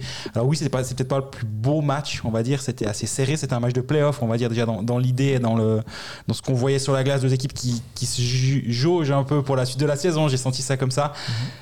Tu l'as vu ou bien c'est un que t'as zappé celui-là? Alors j'ai- zappé entre temps parce que ça m'intéressait quand même. Donc euh, j'ai j'ai regardé un petit peu le, le match. ouais. T'as vu du coup l'action de, que, dont tout le monde a parlé depuis, Oui, j'ai vu, j'ai vu, vu, revu et revu et revu. Mais comme quoi dit, je passe trop de temps sur les réseaux sociaux. ça va pas, il faut que j'arrête. Il faut que j'arrête, ça m'énerve. C'est quoi ton avis sur cette histoire? Non, alors ah, on va pas se mentir, c'est- pas, c'est pas idéal comme charge, quoi. C'est pas, c'est pas la plus belle qu'on ait vue. Euh, c'est peut-être pas la meilleure décision arbitrale qu'on ait vue aussi de ne pas punir ça. Maintenant, il y a, y a deux aspects. Euh, Est-ce qu'on est-ce qu'on peut punir la tentative Est-ce que est-ce qu'on peut concrètement punir la tentative? Euh, Je suis pas convaincu. Maintenant, euh, on a vu bien pire. J'ai vu, j'ai vécu bien pire que ça. C'est pour moi, ça reste un, un fait de jeu. Le match continue. Il n'y a pas de, il a pas de, de blessure. Euh, voilà. Maintenant, est-ce que ce, ce pataquès, comme je peux dire ça, qu'on fait là-dessus par la suite, non, absolument pas. Je pense qu'il y a, d'autres actions, il y a d'autres choses qui n'ont pas été punies, qui, mériteraient peut-être un peu plus de bruit. Et, si je peux revenir sur une action que, j'ai vue aussi en direct à ce moment-là, c'est, la charge de, Berton sur Thierry. Et j'en parle parce que je l'ai vu en direct et je me suis dit, ouais, belle charge, mais celle-là, elle peut faire mal. Et, de nouveau, euh, Thierry s'en sort, il a des points de suture à l'arcade. Donc euh, voilà, une charge à, à 1m50 de la bande, c'est pas top, il était pas prêt, etc. Puis j'en ai parlé justement avec, euh, avec Elliot Berton euh, après, où je lui ai dit, c'était presque un peu limite ton histoire. Et il me dit, ah ouais, j'étais pas bien, je me sentais un peu mal à l'aise, etc. Il est allé s'excuser et, et Thierry lui a dit, ah non, mais c'est de ma faute, j'aurais dû être prêt à ce moment-là. Donc c'est juste pour montrer aussi la, des fois la, conséquence des choses. Donc c'est quelque chose, c'est deux minutes, il se passe rien du tout. Il y a un joueur qui est quand même blessé, qui a des points de suture à l'arcade. Maintenant, j'ose pas imaginer si on inversait les équipes, si Malguin charge Berchi, que Berchi finit avec des points de suture à l'arcade, on fait quoi Qu'est-ce qu'on fait on doit tous jouer avec la grille Non, mais dans le sens où, à un moment donné, ça reste du, c'est du hockey, c'est des professionnels, ils vont s'arranger entre eux, ils vont discuter entre eux, il n'y a pas de souci, ils se connaissent, ils ont joué ensemble à Lausanne, il n'y a pas eu de blessure. Ça aurait peut-être mérité quand même une pénalité, je le reconnais, une pénalité sur le moment aurait fait du bien, peut-être calmer un petit peu tout le monde, calmer aussi un peu le public qui en a rajouté. Puis c'est vrai qu'après Denis, il s'est un petit peu enflammé quand il marque son goal. Ouais, d'aller, d'aller chambrer un peu le public, c'était pas, pas la meilleure idée. C'était pas l'idée du siècle, je, je le reconnais aussi. Mais, mais il faut arrêter. Euh, Denis, c'est pas un assassin, c'est pas quel- quelqu'un qui est connu pour être un méchant joueur dans la ligue. Euh, Berchi s'en, est sorti, ça va, ils iront boire une bière en équipe suisse à la fin de la saison, faut pas s'inquiéter. Ouais, justement, il y avait une scène qui était assez sympa euh, à la fin du match. T'en parlais justement. Ils vont, ils vont en discuter. Ils en ont discuté justement euh, dans les couloirs. Berti a attendu Malguin en fait, vu qu'à Fribourg les deux équipes sortent au même endroit. Et euh, est, est- est sorti de la glace en dernier des Fribourgeois. Est resté à la porte et quand Malguin était à l'interview, il a encore resté une petite euh, trentaine de secondes là pour l'attendre. Et quand ils sont, quand il est sorti de la glace après son interview, Malguin et Berti, ils ont discuté, ils ont refait la scène, ils ont un peu mimé. Ah, j'ai pensé si, j'ai fait ça. Ah ouais, ok, bon, je comprends. Puis Malguin a montré, monté la canne, en disant, Ah, tu vois, j'ai mon gant là, toi t'étais comme ça. C'était assez sympa comme scène. J'ai hésité à prendre mon téléphone et puis à, la- prendre en photo parce que c'est assez. euh, c'est inattendu parce que nous, toi, tu, tu, vois ça, tu sais exactement comment ça se passe. Le match, il se termine 60-0-0, on serre la main, et puis euh, mhm. de nous, dans les couloirs, on voit aussi entre joueurs, il peut y avoir un derby Genève-Lausanne hyper chaud.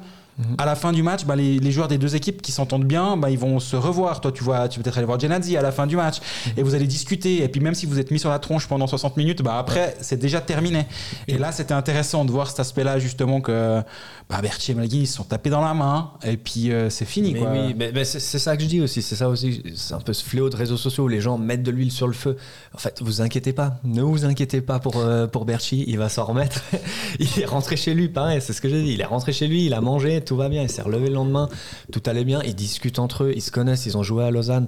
Il n'y a, a, pas de souci. Et comme j'ai dit, Denis, c'est pas quelqu'un qui est qui est connu dans la ligue ou qui est réputé pour être un méchant joueur. Il y a cette action-là où vraiment, je, suis 100% d'accord, la charge, elle est pas top c'est pas idéal, ça méritait une punition de la part de l'arbitre.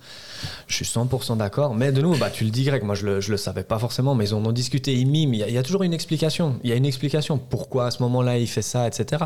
Maintenant, si ça se passe avec un autre joueur, si c'est Herzog qui te le fait, peut-être que tu vas être un peu plus fâché. Parce que tu te dis, ouais, mais ça fait 22 fois que tu le fais en fait. Faut peut-être un moment que tu arrêtes. Et c'est un exemple de nouveau, je le prends, j'ai rien contre lui. Mais non, non, ils ont, ils ont discuté entre eux. Et c'est ça que je dis. Faut, faut, faut pas mettre de l'huile sur le feu.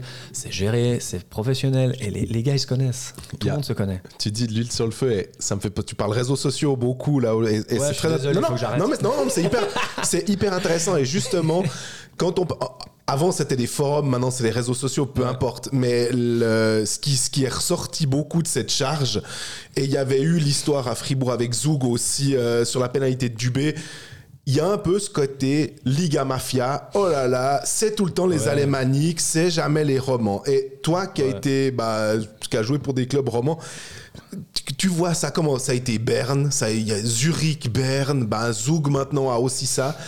Est-ce que ce côté un peu Calimero roman, euh, il faudrait essayer de mettre ça de côté puis se dire. Ou à l'inverse, tu trouves, enfin, tu as aussi ressenti ça. Ça peut être, ça peut être les deux côtés. Est-ce que toi, en tant que joueur, tu ressentais ça en disant, on va aller à Berne là, on va de toute façon prendre un 5 contre 3 à un moment, on sait juste pas quand? Alors, euh, j'irais, alors, je l'ai ressenti un petit peu dans le sens où j'ai un petit peu ce feeling. Euh, que ça dérange peut-être un petit peu que Genève ait gagné le titre. Derrière, ils vont pas te mettre le calendrier le plus facile, sachant qu'il y a une CHL qui arrive. Est-ce que peut-être tu vas vouloir déplacer un match et puis ils vont te dire ah non on déplacera pas ce match et puis tu vas te retrouver à aller euh, à Davos le mardi, revenir à la maison le vendredi, puis aller à Lugano le samedi. Des, petites choses comme ça, peut-être. Maintenant, dans le contexte, il faut s'imaginer une chose aussi. L'arbitre, il peut être en guillemets influencé par le public. Il peut se dire ah ouh à Berne c'est toujours chaud. Certes. Maintenant, sur l'action, quand l'arbitre est à, à 5 mètres d'une action, il n'a pas le temps d'analyser quel joueur, il n'a pas le temps de se dire Ah oui, il y a un dirigeant de la Ligue suisse qui m'a dit si jamais Malguin il met un coup de coude dans la tête de Berchi, ne le siffle surtout pas, sinon t'es viré. Non, t'as pas le temps. T'as pas le temps. Maintenant, il y, a des, y a des entraîneurs aussi, et peut-être que les Suisses allemands sont plus doués que les Romans pour se faire entendre sur le banc, pour mettre un petit peu de, pression sur les arbitres, comme on dit. Hein. Il y a peut-être ce côté-là maintenant. Alors une mafia de la Ligue suisse. non, mais, non, mais au bout d'un moment, je veux dire, non, non, non, non. Tu penses que ce, ce, titre Genevois, il peut un peu décomplexer les romans, justement, de se dire, ben, eux, ils, ont, ils ont montré que c'était possible, qu'en tant que roman, on pouvait aussi gagner, on pouvait tenir tête et être l'équipe dure, parce que Genève était une équipe dure durant ces playoffs, euh, physiquement, euh, pas qu'au niveau du jeu, mais aussi physiquement, c'était chiant de vous jouer, j'ai l'impression. Solide mentalement. Ouais, et, justement, est-ce que ça peut un peu décomplexer les, romans qui avaient un peu ce côté, justement, tu as, dit moi, Calimero, je, vois ce que tu veux dire, un peu complexe d'infériorité du petit roman face aux grands alémaniques Ouais, bah on aime bien, on aime bien aussi, après, on aime bien aussi prendre un petit peu ce rôle de victime. C'est toujours plus simple d'être la victime que le, que le, que le bourreau, hein, c'est toujours plus simple. Et puis on, tourne toujours un, petit peu les choses aussi euh, dans le sens qu'on veut. Maintenant, décomplexer, mais je pense qu'il faut, de toute façon, il faut, il faut se décomplexer. Aujourd'hui, euh, je veux dire que ce soit Lausanne ou Fribourg, si on parle d'infrastructure pure, il euh, n'y a rien à envier à, à Zoug, à, des, à des patinoires comme ça. Donc les, les, choses, elles sont là, mais ça prend du temps. Et ça, ça faut pas oublier. Il faut que les gens ils se, mettent, ils se mettent ça dans la tête. Ça prend du temps de construire une équipe qui va jouer le titre et qui, qui va potentiellement gagner le titre. Donc euh, ça, ça prend du temps. À Genève, ça a pris du temps. Il y a un noyau dur qui a joué la finale, qui a joué plusieurs finales, même deux, on va dire. Il y a ce noyau-là. Et avant d'y arriver, euh, il y a ce processus qui est là. Ça sert à rien de changer tous le- les joueurs chaque année, les entraîneurs chaque année. Il y a, il y a un noyau, il te faut un noyau et une véritable équipe. Sur l'aspect humain, on, en- on- on y revient. L'équipe, elle est importante. C'est pas, c'est pas du hockey manager. C'est pas la même chose. Il y a- on va Tu pas joues avec les managers Non, je devrais. Je, je L'année devrais prochaine, l'année Je devrais dire oui ici.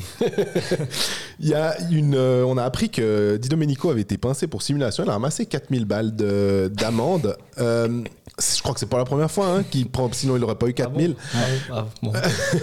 Ces ces simulations, on, on- on a l'habitude de voir. Enfin, on, on associe ça au football en général. Et ok, là on a l'impression qu'effectivement, bah, comme tu, tu, tu mentionnais l'histoire de Thierry avec Berton, ah non, c'est moi, je me suis mis en position. Co- Comment tu as, géré? On a l'impression que la ligue, en plus, elle tape. Vraiment, elle est prompte à, à, à taper sur, sur ces simulations-là. quoi. Alors oui, elle est, prompte à taper. Je pense que c'est pas une mauvaise chose de, de, de, pénaliser les simulations. C'est pas une mauvaise chose parce que je pense que ça, ça casse un petit peu le spectacle. J'ai une explication que j'ai pas souvent vue, j'ai pas souvent euh, entendue. Est-ce est qu'aujourd'hui, et je le, je le sens parce que je l'ai peut-être un peu vécu, est-ce qu'aujourd'hui, pour que l'arbitre siffle une faute, t'as pas meilleur temps de tomber? C'est- la question que, que je pose aujourd'hui. Des fois, t'es accroché, mais tu vois, pas jusqu'à te faire tomber, mais tu dis si à ce moment-là, il m'accroche et si je tombe à ce moment-là, l'arbitre va donner deux minutes. Il devrait le donner sans même que tu tombes, mais il le fait pas. Et je pense qu'aujourd'hui, voilà, il y a un peu cette frustration des joueurs de se dire mais si je tombe pas, en fait, l'arbitre ne lèvera pas la main. Donc, d'une manière peu naturelle, tu vas, tu vas tomber pour que l'arbitre mette ce deux minutes parce que tu es accroché. Donc c'est en fait un peu de la, de la, de la demi-simulation, comme je pourrais le dire. En fait, la faute est là, mais en fait, tu vas l'exagérer pour montrer à l'arbitre, regarde, il, a fait une faute. Mais si tu tombes pas, il lèvera pas la main. Donc il y a peut-être une discussion à avoir aussi avec les, les, les, arbitres, en fait.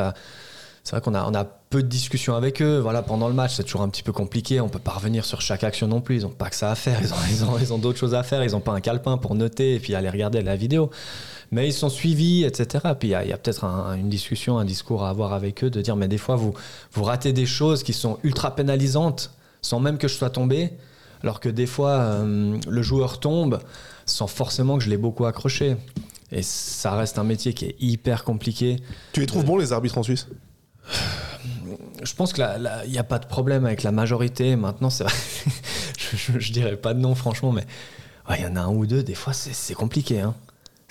Non, mais je le dis honnêtement, sans, sans, sans taper Mhm. dessus, mais, mais j'ai joué à Genève et il y en a un, il a joué à Genève. C'est compliqué. Non, là, mais là, t'as pas dit le nom, mais. J'ai pas dit le nom, vous, vous ferez les connexions ça, sans, sans lui taper dessus. Je, je répète, c'est hyper compliqué et, et je fais pas ce métier parce que je pense que je serais pas capable de le faire. Ton Mais- frère, oui. Ou alors il veut, bah bonne chance. non, mais, non, mais bonne chance. S'il sent d'y aller, alors faut être motivé, faut y aller. Donc c'est pour ça, je veux pas critiquer non plus, mais je pense qu'il y a, peut-être un ou deux arbitres qui, qui ont un petit peu de peine. Il y a, peut-être un juge de ligne qui est arrivé peut-être euh, head un petit peu tôt là. Il a raté deux trois trucs l'année passée aussi. Et hum, non, mais je- Stéphane Rochette l'a dit dans, dans une analyse justement sur un où, où- où il est en hésitation complète en fait. Et des fois, il est un petit peu mal pris. Et puis quand c'est toujours un peu dis- compliqué de discuter avec. euh, voilà, il y, a des- il y a des choses peut-être à, discuter avec eux. Je pense qu'il faut, il faut une discussion entre les joueurs et les arbitres sans forcément euh, devoir insulter et lever la voix. Et pendant le match, il y a trop d'émotions, mais peut-être en dehors, on, devrait- on pourrait peut-être faire des meetings avec eux. Je viens de mettre sur Google euh, Benjamin Antonetti plus simulation. J'ai rien trouvé. T'as jamais été pincé? Jamais. T'aurais dû une fois ou l'autre. C'est J'aurais dû. c'est arrivé des fois où tu t'es dit, ouais, là, là j'ai Oui. clairement vendu un truc. Oui, non, bien sûr, ça, oui, ça, c'est arrivé. C'est comme je dis, c'est, c'est pas forcément de, de- de simuler dans le sens, euh, dans le sens où il y a personne autour de toi et tu vas t'écrouler lamentablement.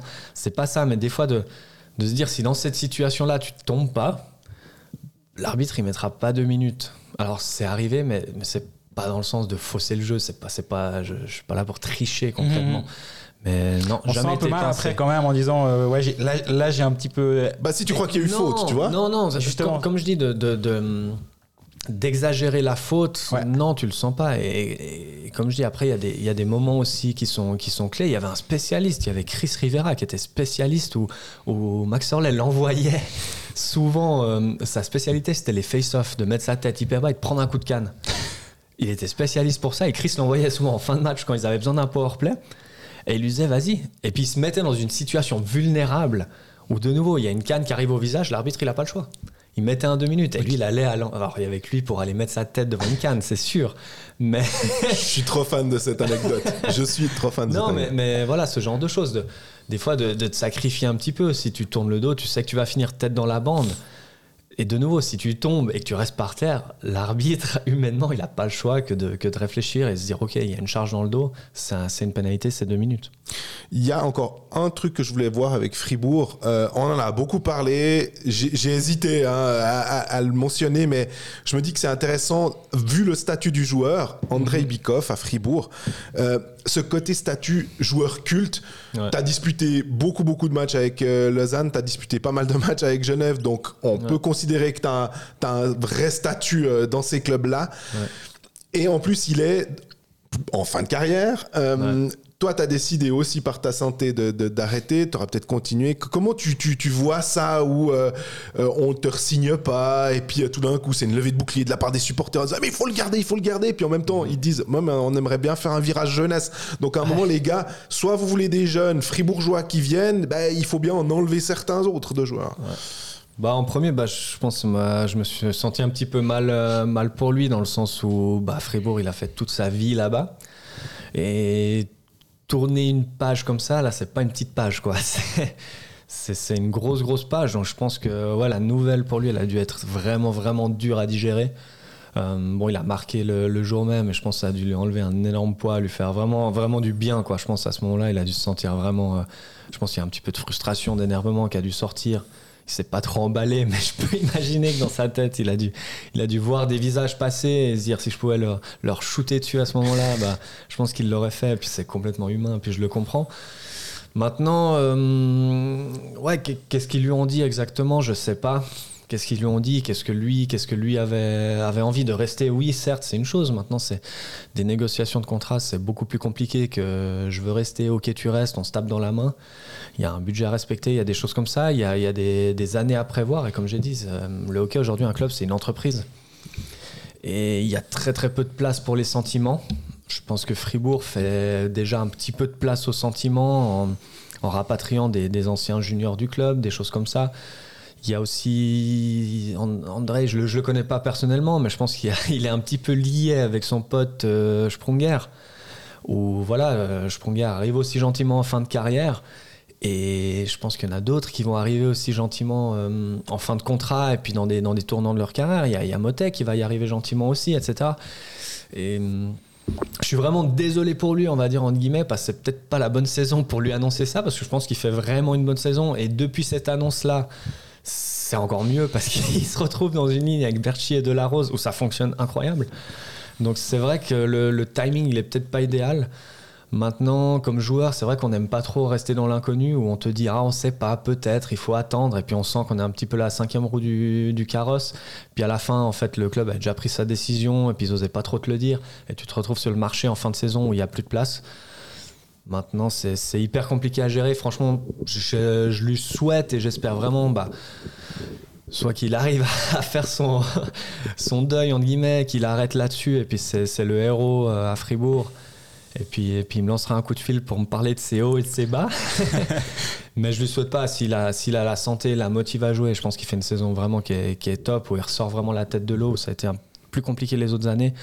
S'il peut retrouver un autre challenge, peu importe, même que ce soit à l'étranger, vraiment, qui, qui vive un truc, il est joué en Corée du Nord, en Corée du Sud, pardon. Corée du Nord, un peu extrême. Non, mais il y a un championnat en Corée du Sud, c'est exceptionnel. Si- S'il décide d'y aller, franchement, qui, qui vive un truc exceptionnel, je connais pas sa situation. mais- À Rouen? Ah ouais, non, ça c'était. André, si t'écoutes ça à Rouen, peut-être pas. Corée du Sud, peut-être un peu plus. Non, mais peut-être qu'il va, qu'il va vivre un truc in- incroyable et puis qu'en Suisse, il aura joué que pour Fribourg. Et puis, puis voilà. euh, Je pense qu'il a encore des choses à vivre dans le hockey. Puis il a une famille, il a des, des choses euh, qui, digèrent la nouvelle. Franchement, ils ont une belle saison aussi qui les attend devant eux. Voilà, je pense qu'ils ont un, ça va peut-être donner un petit coup de motive aussi aux autres de se dire bah on a Julien, André, ça fait quand même un petit moment qu'ils sont là. Ce serait bien qu'ils partent avec quelque chose quand même quoi.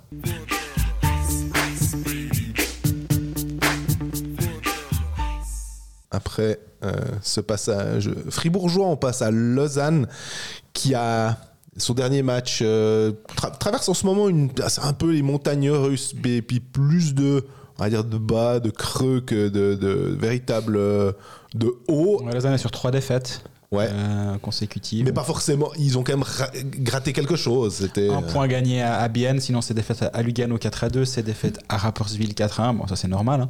T'as rien à nous expliquer cette histoire, les matchs de Lausanne à Rapperswil, t'en as vu deux ou trois J'en ai vu deux ou trois, ouais, pas facile. Qu'est-ce qui se passe là-bas? C'est Parce que tout le monde perd pas 7 à 1 à Rapperswil, mais Lausanne le fait quand même de temps en temps.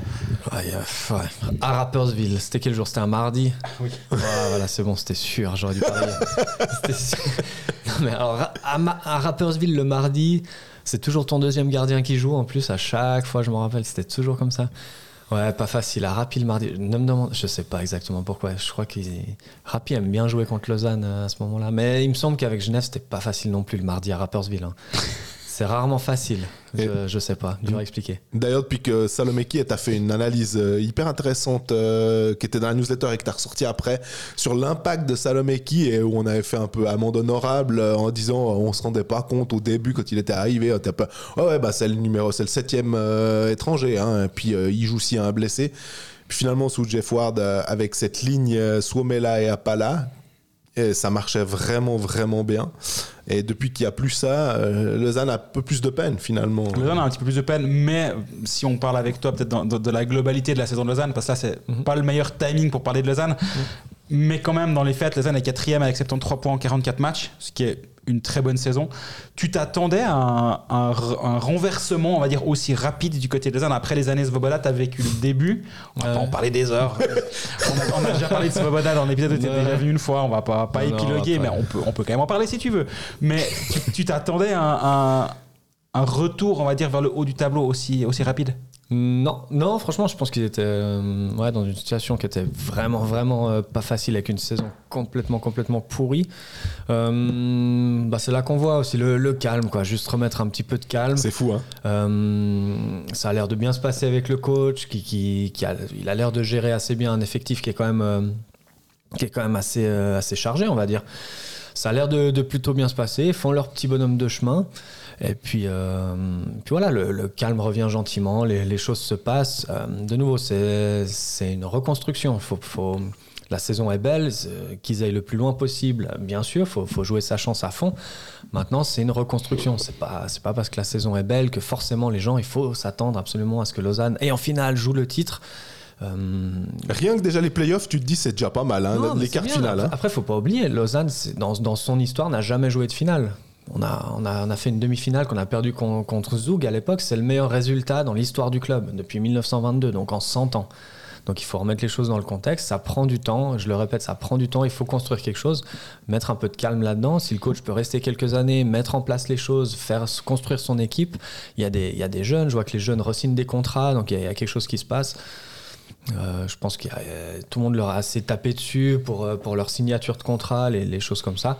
Aujourd'hui, je pense que les choses euh, se, se passent gentiment. Voilà, il y a sûrement des, des- des- des contrats qui se terminent. Voilà, ils arrivent avec un problème, ils arrivent à gérer le problème, par exemple des gardiens, où il y a, il y a Pache, il y a l'émergence. J'allais te poser la de- de question. Je lui ai dit en début, de, je lui ai dit l'été avant la saison, je lui ai dit tu vas finir numéro 1. Il m'a dit aucune chance. Et je te jure, je lui ai dit ça.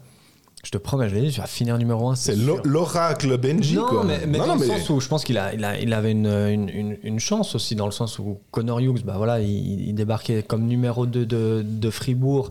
C'était pas forcément un Reto Berra, un Genoni qui allait, qui allait avaler 45 matchs. Et puis euh, Pounenovs, qui était pas forcément sur, une, sur un bon trend, on va dire, qui était un peu sur le fil. Il a eu des championnats du monde qui étaient très compliqués aussi, il revenait pas en confiance. Je pense que.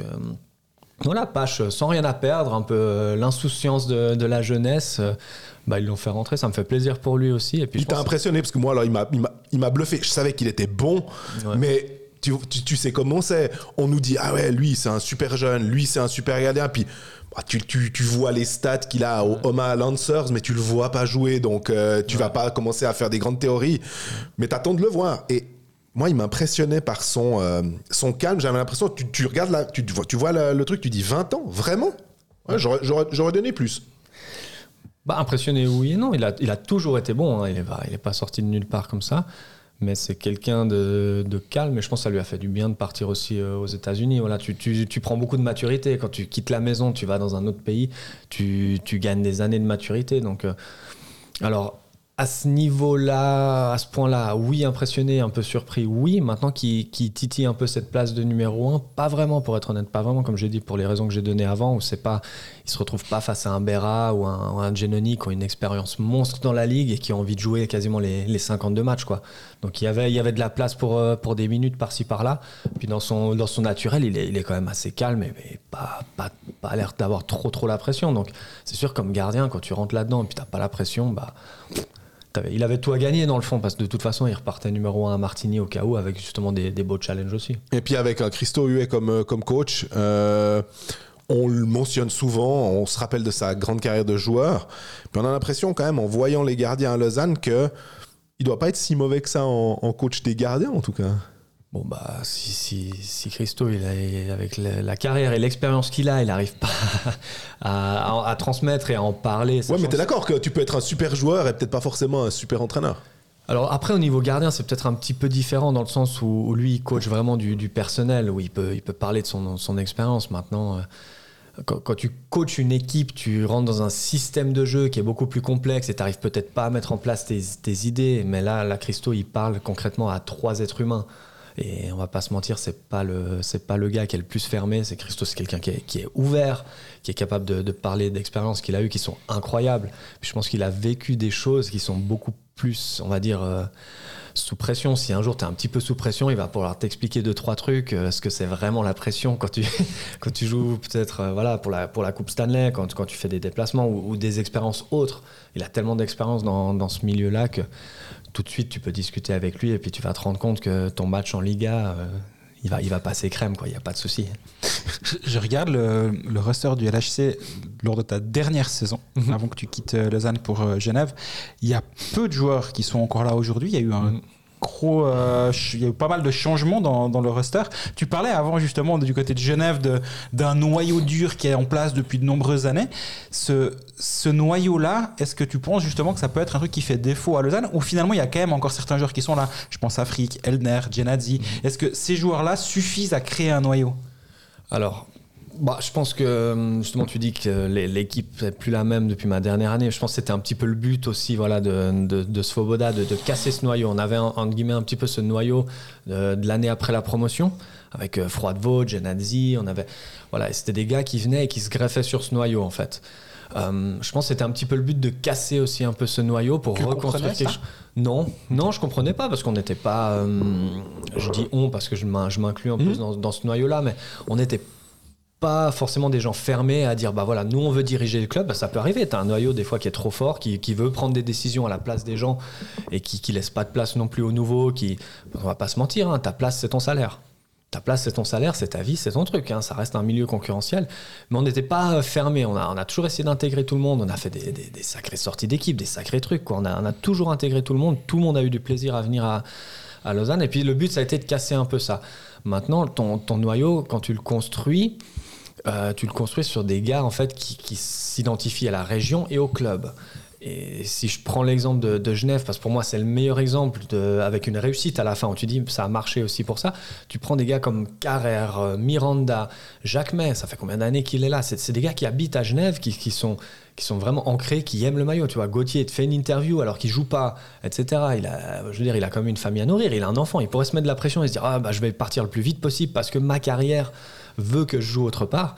Non, il veut rester à Genève, il veut jouer pour Genève, tu vois. Et Maillard, ça, ça a Maillard pas qui revient aussi, justement. Maillard qui revient, etc. C'est ton, ton, noyau, tu le construis sur des gars qui aiment le club. Noah, je veux dire, est-ce que tu as un gars qui aime plus le club que, que lui, quoi? Non, mais dans ton noyau, tu le construis comme ça. Maintenant, c'est compliqué. C'est un truc qui prend des années. Il faut, que les, les il faut, faut, faire les bons choix parce que tu, tu donnes beaucoup d'argent et des années de contrat à des gars qui s'identifient à ce club. Et si tu te trompes, euh, bah, tu as une pomme pourrie dans le panier. Quoi. Et à ce moment-là, ça te pourrit le panier. Mm -hmm. Donc c'est compliqué. Pourquoi pas? Je pense que là, maintenant, ils sont peut-être un peu plus de liberté dans ce, dans ce noyau dur, euh, est-ce que c'est vraiment Frick, Eldner, des, des joueurs comme ça qui sont le noyau ou est-ce que c'est peut-être pas d'autres gars qui ont repris euh, un petit peu le flambeau? Je pense peut-être tu vois, à Yelovac, euh, Holdener, des, tu vois, des gars comme ça qui peut-être viennent d'arriver, mais eux construisent un petit peu ce noyau-là. Rochette, Que- qui est en train d'être un des Bah, suivants peut-être aussi. Mais,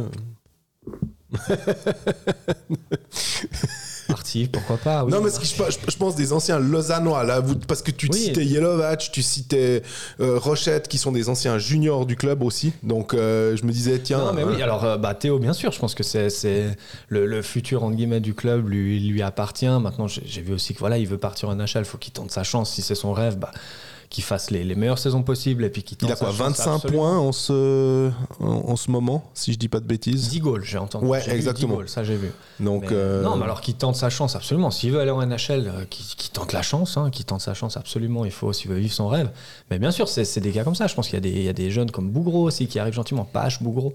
Euh, c'est des jeunes, voilà, c'est ce noyau-là qu'il faut qu'il faut qu'il il se greffe aussi aux plus anciens. Tu, tu crées pas ton noyau avec des gars de 20 ans. Il te faut, il te faut un peu d'expérience, un peu, un peu des gars pour gérer. Mais ouais, Genadzi, pour moi, c'est clairement le, patron du noyau, on va dire. hein. Et pour avoir parlé avec lui, joue un peu moins, etc. Il a peut-être un peu plus de temps aussi pour s'occuper à intégrer les jeunes, parler de son expérience, parler de, de la ville. des- voilà, il, a un peu tout vécu ex-club, on va, on va dire. hein. Bah, il a tout vécu même dans l'histoire du club, hein, la demi-finale, etc. Ouais. Il a tout vécu. Donc quand ça va mal avec les supporters, il est capable aussi de, de gérer les choses, de, ramener un peu le calme. il est respecté d'ailleurs. hein, c'est- je pense que. Ah, c'est le minimum quand même. Je pense Ouais, que ouais. c'est un gars. Il a, il a le plus de matchs dans l'histoire du club. Donc euh, si lui est pas respecté, dans ce cas, le respect il va à personne. On parle de gens qui ont tout vécu dans le club. Je me vois obligé de parler de John Foust là.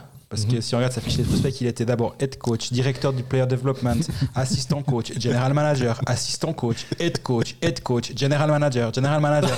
ça, ça, c'est sur les sept dernières années. hein. Ah. Donc- ah, ah, j'ai que c'était tout sa carrière là. Ouais, il y a eu. Svoboda qui est passé par là. Il y a eu deux, Ah trois, ouais, deux, trois turbulences dans le dans le- la- l'avion euh, Lausanne FC. Ah, il y a un petit peu. ouais. Mais là, maintenant, il a repris cette place de directeur sportif. Euh, il a pas mal fait d'a- d'ajustements. Il a réussi à placer Poulianov à Rapportville. Ça a forcément coûté un peu d'argent à Lausanne, mais ça en aurait de toute façon coûté un moment autre. En sachant que c'était pas facile, de, il avait pas de latitude en fait. Exactement. De le voir à ce poste de directeur sportif, toi, t'analyses comment son, son arrivée et puis son, son travail, tout simplement Bah, pour être vraiment honnête, je pense que c'était euh, du, moment que le ménage se faisait, on va dire quand bon, il y a eu cette ère Svoboda, euh, on, met toujours son nom, mais il n'était pas tout seul. hein. Il y avait deux trois, deux trois artistes à ses côtés, hein, mais on va dire c'est la c'est la figure. Les gens voient de qui on parle quand on parle de, Svoboda. Euh, bah, je m'étais dit sur le moment, bah, bah, tant, qu'à faire le ménage, aut- autant sortir tout le monde et recommencer à zéro. Euh, le club a pris la décision bah, de, de- de garder John euh, à ce moment-là. Je n'étais pas convaincu, hein, pour être vraiment honnête, et je le dis. Peut-être qu'il écoute et puis il va, il va, il va peut-être m'en vouloir sur le moment, mais quand il va entendre ce que je dis maintenant, il m'en voudra moins. Non, mais j'étais pas forcément fan de l'idée, quoi. Je me suis dit bon bah tant qu'à tout changer, parce que le, le club était arrivé dans une situation, c'était quand même catastrophique. Hein. On va pas forcément en reparler, mais c'était, une, une peur bleue de, de- du bureau jusqu'au vestiaire de, de ce gaillard. Et le club est arrivé dans une situation catastrophique. Maintenant, la, seule chose pourquoi on peut juger John Foust, c'est les résultats. Lui, il est, il est payé pour avoir des résultats, pour construire une équipe, pour avoir des résultats. Il partait de, de moins 10 et je pense qu'aujourd'hui, le, le bateau revient gentiment à flot. Donc, c'est la première saison. Il va falloir euh, enchaîner des, des saisons, on va dire, où ça se passe bien. Les gens reviennent gentiment à la patinoire aussi. C'était pas gagné parce Ah non, que, hein. parce que les, les, les, les gens ne, ne- ne s'attachaient plus, ne, s'identifiaient plus trop à ce club, étaient un petit peu fâchés des saisons. Et je vois les gens revi- reviennent. Là, les- les chiffres sont meilleurs. Donc, le résultat parle pour lui. Et au final, c'est la seule chose qui compte. Qu'il soit sympa, pas sympa, qu'il ait fait tous les postes ou pas. C'est le résultat qui compte. Mais le fait qu'il n'y ait pas de turbulence, est-ce que, honnêtement, Lausanne sans, euh, on va dire, gossip, sans truc autour, j'ai jamais vu ça. Oui, mais Fofone Greg, il en a sûrement 2-3 en réserve. non, mais bah, faut les laisser un petit peu tranquilles. Non, mais dans le- non, mais alors quand il y en a, il y en a. On va pas se mentir. Faut, faut, faut, faut pas. Quand il y en a, il y en a. Quand il y en a pas, il y en a pas. Et tant mieux pour le club. Le, le club doit aussi se protéger de ces choses-là. Euh, Bah, ça veut dire que finalement, s'il n'y a rien qui sort, qui transpire de ça, c'est que finalement, bah, ça doit aller normalement. bah, voilà, c'est- que les choses se, se remettent en, en place gentiment. Mais t'as jamais vécu ça? Un, un, un Lausanne Hockey Club où il n'y a rien pendant autant de temps? Euh, ouais, peut-être au tout début. euh, Ouais, non, mais quoi que ça va assez vite à Lausanne. Non, mais bah, qui profitent, hein, qui profitent. Là, ils font une année euh, sans trop de soucis. Tant mieux qu'ils profitent. Après, bah, c'est sûr que, que là, quand tu. De nouveau, tu repars de moins 10. Euh, les gens peuvent pas être plus fâchés que ça. Le, le- le- non, mais le club allait, allait pas bien. Bah, pas au niveau financier, mais je dis peut-être dans, l'image du club. Ça allait tellement pas bien que- qu'aujourd'hui, ça va juste bien. Et, et les gens reprennent goût à, à venir au match, re- reprennent goût un petit peu à aimer cette équipe, à se dire bah, c'est cool, on a du plaisir à aller au match. quoi. T'as dit que t'es allé voir quelques fois les, les matchs avec ton fils à la Mhm. Il a déjà dû choisir entre Lausanne et Genève. Il peut, il peut aimer les deux clubs ou Il patine déjà. On est allé une fois, je, je- je lui ai accordé une demi-heure. J'ai sacrifié ma, ma journée du lendemain avec ma hanche pour qu'on aille patiner une demi-heure. C'était pas fameux. Euh, non, bah, il a son maillot de Genève quand même, c'est c'est sûr, obligatoire. Et puis il en a reçu un de, de- de Joël, de Genadzi. Il lui a offert un maillot de il, Lausanne. il essaie de le corrompre Ouais, mais le problème, c'est qu'il y a un lion. Puis tu sais, à cet âge-là, ils adorent les animaux. Donc, euh, donc là, il aime bien le lion. Genève, faut qu'il remette un aigle, parce que sinon, ça va pas. Mais euh, non, après, franchement, dans le sens où euh, je, vais au match avec mon gamin de deux ans. Je vais pas lui apprendre à cet âge-là à détester qui que ce soit. Ça paraît être la base de l'éducation. Je vais voir un match de hockey. Lui, il voit des, des joueurs de la glace. Alors, il est plus fan de la zambonique des joueurs à l'heure actuelle. Mais il adore les gardiens aussi, donc je m'inquiète un petit peu. J'essaie un petit peu de leur sortir un peu de ça, parce que gardien, ça, ça- c'est pas, le délire. Mais non, franchement, si j'y vais vraiment, c'est- pour aller voir un match de hockey. Euh, je l'avais dit aussi dans un autre podcast où j'avais été choqué de voir des, des parents féliciter leurs enfants d'insulter des joueurs. Je dirais pas où c'était, la patinoire est magnifique d'ailleurs. Mais donc c'était Mais- pas à Genève c'est ça c'était pas à Genève. C'était pas à Genève. Et je serais autant choqué si ça se passe à Genève. Et je me permettrais peut-être de le dire. Non, mais j'ai envie d'éduquer mon fils à aller voir des matchs de hockey s'il en a envie, mais d'y aller avec du plaisir et de regarder un- vraiment du, du- avec un, espèce de recul. Et, et j'espère que je vais pouvoir lui inculquer qu'il y a un esprit humain, que les joueurs sont certes très bien payés, mais qu'ils ont peut-être d'autres soucis et puis qu'ils peuvent pas gagner à chaque match. Ça, c'est important pour lui. Mais non, en, en mode neutre.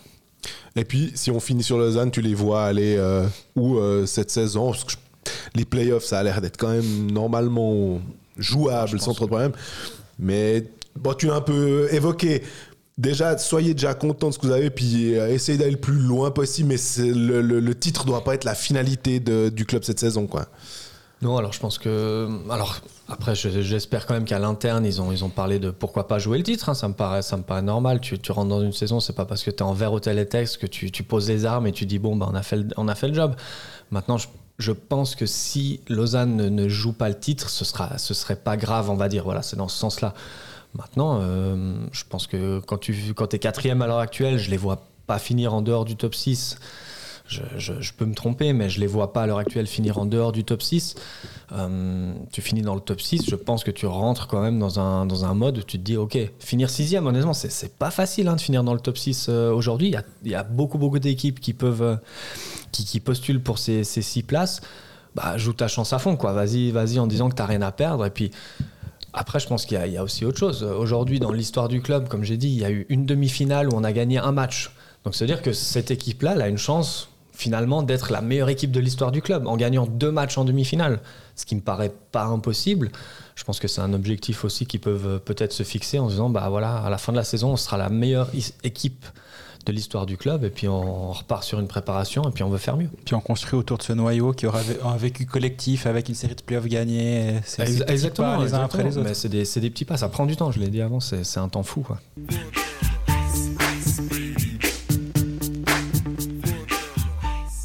On continue notre tour d'horizon avec euh, Bienne. Tu en as parlé deux fois déjà de- d'aller jouer à Bienne. C'était compliqué euh, durant ces playoffs et durant cette finale. T'as as quelle image de, de ce club après quand, quand on, quand on gagne le titre, bah, il y a forcément toujours un, un perdant, logique. Euh, nous, de l'extérieur, on a vécu une finale magnifique. Mhm. Du, du match 1 au match 7, moi j'ai eu un plaisir fou. Ouais. Euh, parce déjà, bah, c'était concernant avec deux clubs de notre. Pour une fois que c'était pas Zurich Zug euh, ou Berne contre Davos. Donc ça, c'était déjà concernant pour nous. Sur la glace, c'était magnifique. C'était deux équipes qui se sont battues, mais tout le temps dans les règles. C'était, il y avait un respect que j'ai trouvé qui était magnifique. De l'intérieur, est-ce- si on prend l'aspect biennois justement, comment toi tu l'as vécu cette finale en, en pensant à cet adversaire-là? De l'aspect biennois Ouais, la- l'adversaire biennois. Comment, Ah. comment toi t'as vécu ce. Non, mais alors comme tu as dit, je pense que c'était une finale euh, voilà, avec bah, une équipe aussi en confiance et qui aime, qui aime jouer. Quoi. Bien, c'était l'équipe, voilà, ça, ça, ça jouait, euh, c'était, des matchs avec beaucoup de, de rythme. C'était pas une équipe qui était là pour casser le, casser le match comme on a eu aussi euh, avec Lugano, qui a joué sa chance à fond et qui a dit bah, la chance, ça va être de, de casser le match, de casser le rythme. Donc euh, beaucoup de plaisir. C'était, dur aussi parce que bien à ce moment-là, c'était une équipe sur un rien qui pouvait se créer une occasion. Quoi. Tu, tu partais en deux contre un, tu savais que si tu ratais le goal, une passe derrière, il y avait Rayala qui allait arriver avec un slap shot.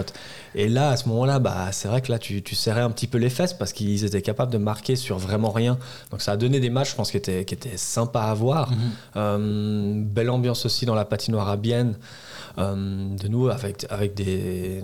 Ouais, je pense qu'il y avait aussi un petit peu un- une forme de, de respect, mais qui était complètement normal, euh, dans le sens où on n'a pas eu de soucis avec les supporters à Bienne. Ouais. Euh, on n'avait pas eu peur avec le, le quart d'arriver là-bas. Les gens nous attendent pas pour nous cracher au visage.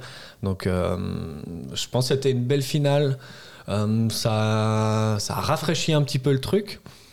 Et puis voilà, bah, ils arrivent aussi au bout d'un cycle où ils doivent garder, bah, essayer de garder ce, ce- ce noyau, on y revient, Mhm. mais je pense qu'ils y arrivent et puis ils repartent un petit peu avec des jeunes, ils vont, ils vont reconstruire et puis euh, voilà, c'est une finale perdue, mais je pense que, que les, les clubs perdent des finales avant d'arriver finalement au but de gagner. Ce qui est arrivé à Genève.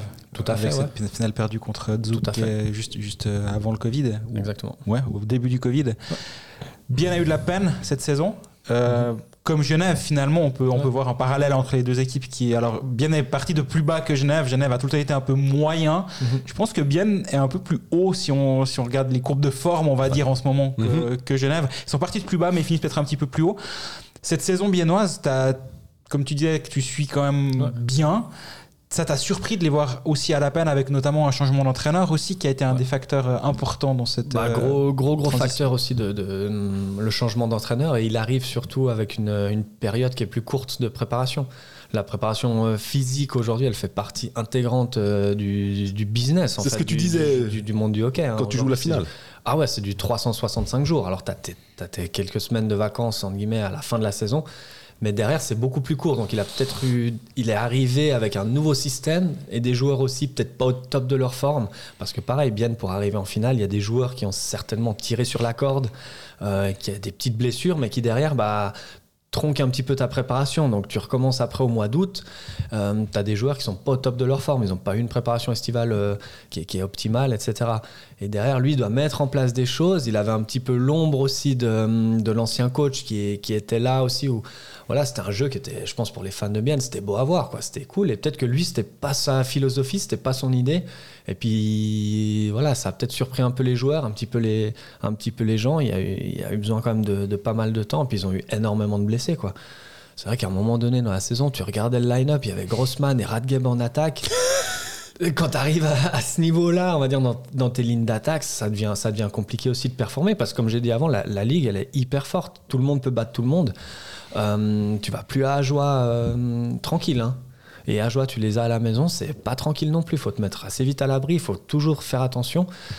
Et ce petit 5% que- ou 5 ou 10% que tu as en moins, tout de suite tu es en difficulté. Et puis bah, la confiance, si tu enchaînes les défaites, c'est un petit peu compliqué parce que c'était une équipe qui n'avait pas forcément l'habitude aussi de, de gérer des, des creux comme ça. Donc il y a, il y a eu vraiment une, une grosse mise en place. Ils ont récupéré des joueurs et tout de suite ça allait mieux. Et puis des fois, à part ça, tu, tu, tu mentionnes Grossman et Radgeb, puis moi, quand un, un défenseur passe ailier, je- ça, va, ça va encore, je peux, je peux l'entendre. On a un Winnick, par exemple, à Genève, qui de temps en temps était Ouais. venu en défense. Mais quand il arrive centre, t'es là.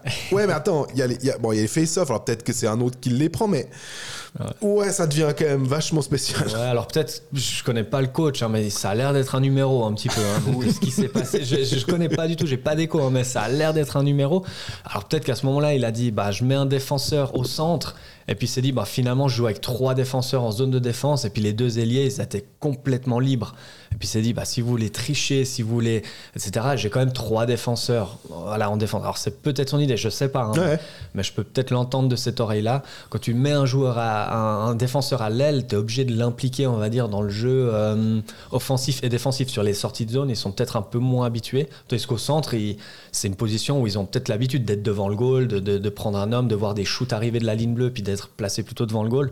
Alors c'était peut-être son idée, mais ça reste que Grossman et Radgeb, dans tes, dans tes quatre lignes d'attaque, non, tu peux pas, tu peux pas, tu peux pas espérer enchaîner des victoires et performer sur toute la saison avec un line-up comme ça. Ça, c'est sûr que non. Le meilleur tacticien que tu as eu dans ta carrière Parce que là, tu parles de tactique, j'aime bien ça. Ouais. là. Tactique. Après, après, il y a pas de, je dirais, il y a, y a- j'ai pas eu de, mauvais coach. Il y a pas de mauvaise tactique euh, tant qu'elle est respectée par tous les joueurs. Parce que du moment, euh, tu peux avoir la meilleure tactique du monde, si t'en as que deux qui la respectent, ça devient la pire. Maintenant. J'ai vécu une petite ère euh, Heinz Ehlers euh, qui, était assez forte tactiquement, euh, où on a embêté, on va dire, le plus d'équipes. On a embêté des, équipes qui étaient avec des, des line-up qui étaient exceptionnels, avec un line-up où franchement, des fois, c'était, pas, pas fameux. On débarquait de Ligue B avec un- une équipe qui n'était pas forcément la, meilleure sur le papier. Donc tactiquement, euh, Ehlers, c'était intéressant. Et puis, Vous étiez chiant à avoir joué. Mais à Ouais. jouer, Ah, c'était chiant. beau, hein. mais, mais du coup, quand tu Ouais, quand es dans une équipe, on va dire entre guillemets dégueulasse, euh, en manquant de respect à personne, c'était tu le- gagnes aussi, C'était hein. les, limites du contingent qui, qui rendaient l'équipe ce qu'elle devait être et lui en Mhm. tirait le meilleur. Parce que si vous attaquiez, euh, si vous jouiez quoi, comme bien la saison dernière avec cette équipe-là de la promotion, vous prenez des ah ouais. Mais quand tu gagnes justement des matchs, des vieux 1-0, vous aviez été en, en playoff et vous avez vous êtes éliminé par Zurich sur un, un vieux 1-0 là-bas aussi. Ouais. Quand tu fais des matchs comme ça, tu arrives à, à retirer un certain plaisir au- au-delà du résultat finalement, mais de la manière. Oui et non. Alors après, on était, tu vois, on débarquait de, de Ligue B, donc l'objectif c'était les playoffs, c'était le top 8, qui était déjà entre guillemets un exploit. Euh, on s'est battu, bah, finalement on se battait comme ça. Et puis, alors c'était pas beau avoir joué, mais, la, victoire, elle remplace finalement un petit peu la manière. Comme j'ai dit, des fois tu vas gagner un match pourri à Langnau un mardi soir 3-2 sur un exploit individuel, et tu ressors, tu dis ok, on passe à autre chose. Point barre. On a, pris les trois points, ça fait du bien, ça, ça, puis on est, parti dans ce mode-là. Et puis de nouveau, on avait une bonne équipe, on se marrait, on venait avec le plaisir à l'entraînement. Donc c'était comme ça. Point barre, on n'avait pas le choix aussi. On n'était pas, euh, on n'était pas en train de réfléchir à se dire oui, mais on devrait faire mieux. Alors des fois, ils nous tapaient un peu sur les doigts, et puis c'était pas forcément toujours plaisant à jouer, ni à voir jouer, je peux le concevoir, mais les gens de cette saison-là, ils se disent pas, ah, vous rappelez comme c'était nul à voir jouer, ils se disent, ah, on a fait les playoffs, on a été éliminé au match 7 1-0 contre Zurich. D'ailleurs, on se dit 1-0 aujourd'hui, mais on était tellement proche, mais tellement loin en même temps. Ce match-là, il y a eu un poteau de bang. Euh, et les gens se disent, ah, s'il avait marqué, ça passait. Mais franchement, Zurich, à ce moment-là, ils avaient Flueller, qui de toute façon, il risquait rien en playoff. Et puis ils avaient Bergeron aussi, qui marquait à lui qui a chaque marqué, match 7. Chaque match 7, il marquait. Chaque match 7, il a marqué dans, dans ces deux années qu'il avait fait, une ou deux années à Zurich, il marquait. Donc on était tellement proches, mais en même temps tellement loin, que je repense juste au match concrètement.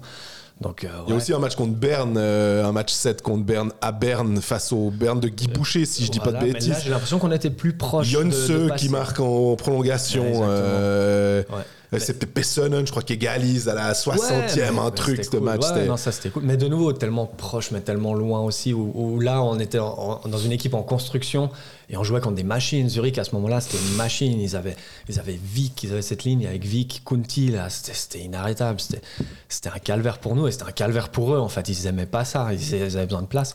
Mais d'ailleurs, euh, si on parle de LR, qu'on a vu la news qui revenait en Suisse, dans le vestiaire à Genève, tout le monde a dit s'il va à Joie, on refuse d'y aller. il a dit si Heinz Sellers il signe à Joie, on paye les amendes et on, on, paye- on perd 5-0 là-bas, c'est sûr. Deux fois dans l'année, tant pis, on payera l'amende, on prend 10-0.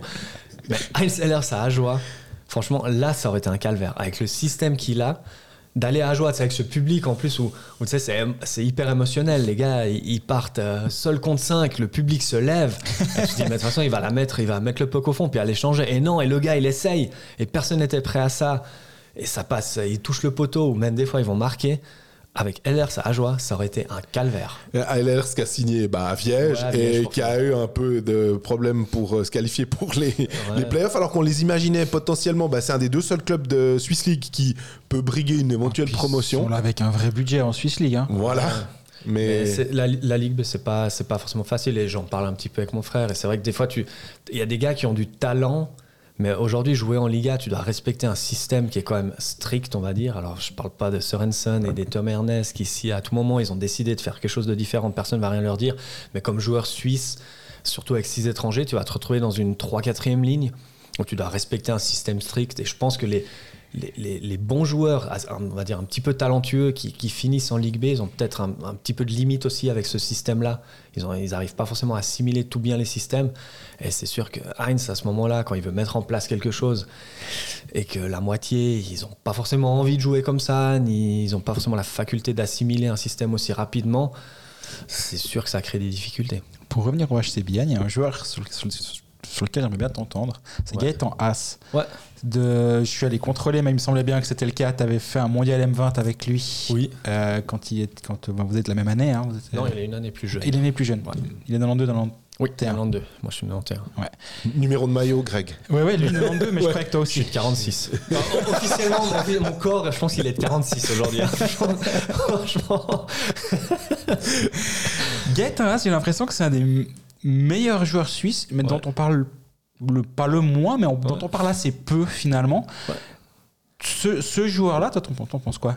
Bah, je pense que ça correspond un petit peu aussi à sa personnalité. C'est pas quelqu'un qui est, qui est exubérant. Et puis c'est vrai que quand, quand il pense, tu te dis quand même, ce gars, il a joué à, à Edm- à Edmonton, tu vois, avec un, un des gars qu'on parle le plus à l'heure actuelle, tu vois, avec Connor McDavid, quoi. Et t'as as presque envie de lui dire, mais t'as pas de photo de lui euh, avec lui sur Instagram, t'as pas de. Enfin, je veux dire, il a, il a vécu quand même une vie, je pense, pendant deux ans. Qui est, qui, est, qui est pour nous peut-être pas réaliste, tu vois, si on, si on prend un peu de recul, de se dire, il était dans le même vestiaire que Drysdale, McDavid, enfin des, des superstars. Et puis il arrive dans le championnat où il retourne un peu dans son, il retourne concrètement dans son club de cœur, tu vois.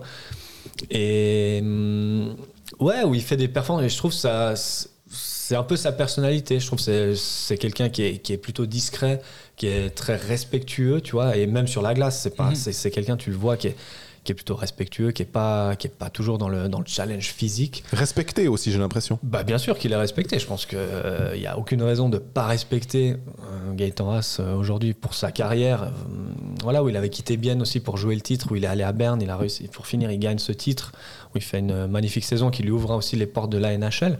Je veux dire, il a quand même fait deux ans à Edmonton. c'est enfin, c'est exceptionnel.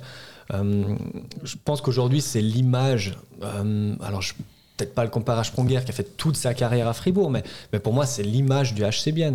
Et je pense que son image-là, sa personnalité, elle correspond parfaitement au club. Noah Rod, il correspond parfaitement à l'image que, que les gens ont de Genève, tu vois, cet, aspect un peu crocheur physique, un peu. euh, Voilà, donc, ouais, full respect pour, euh, pour Gaëtan. Lausanne qui correspond à. Si, si- Genad Genaz, hein Allez, le bon, le bon, le bon de, de- de- de chez nous, comme on dit. non, mais, mais, ouais, chaque, chaque club a aussi son identité. Tu vois, un Pestoni à Ambry.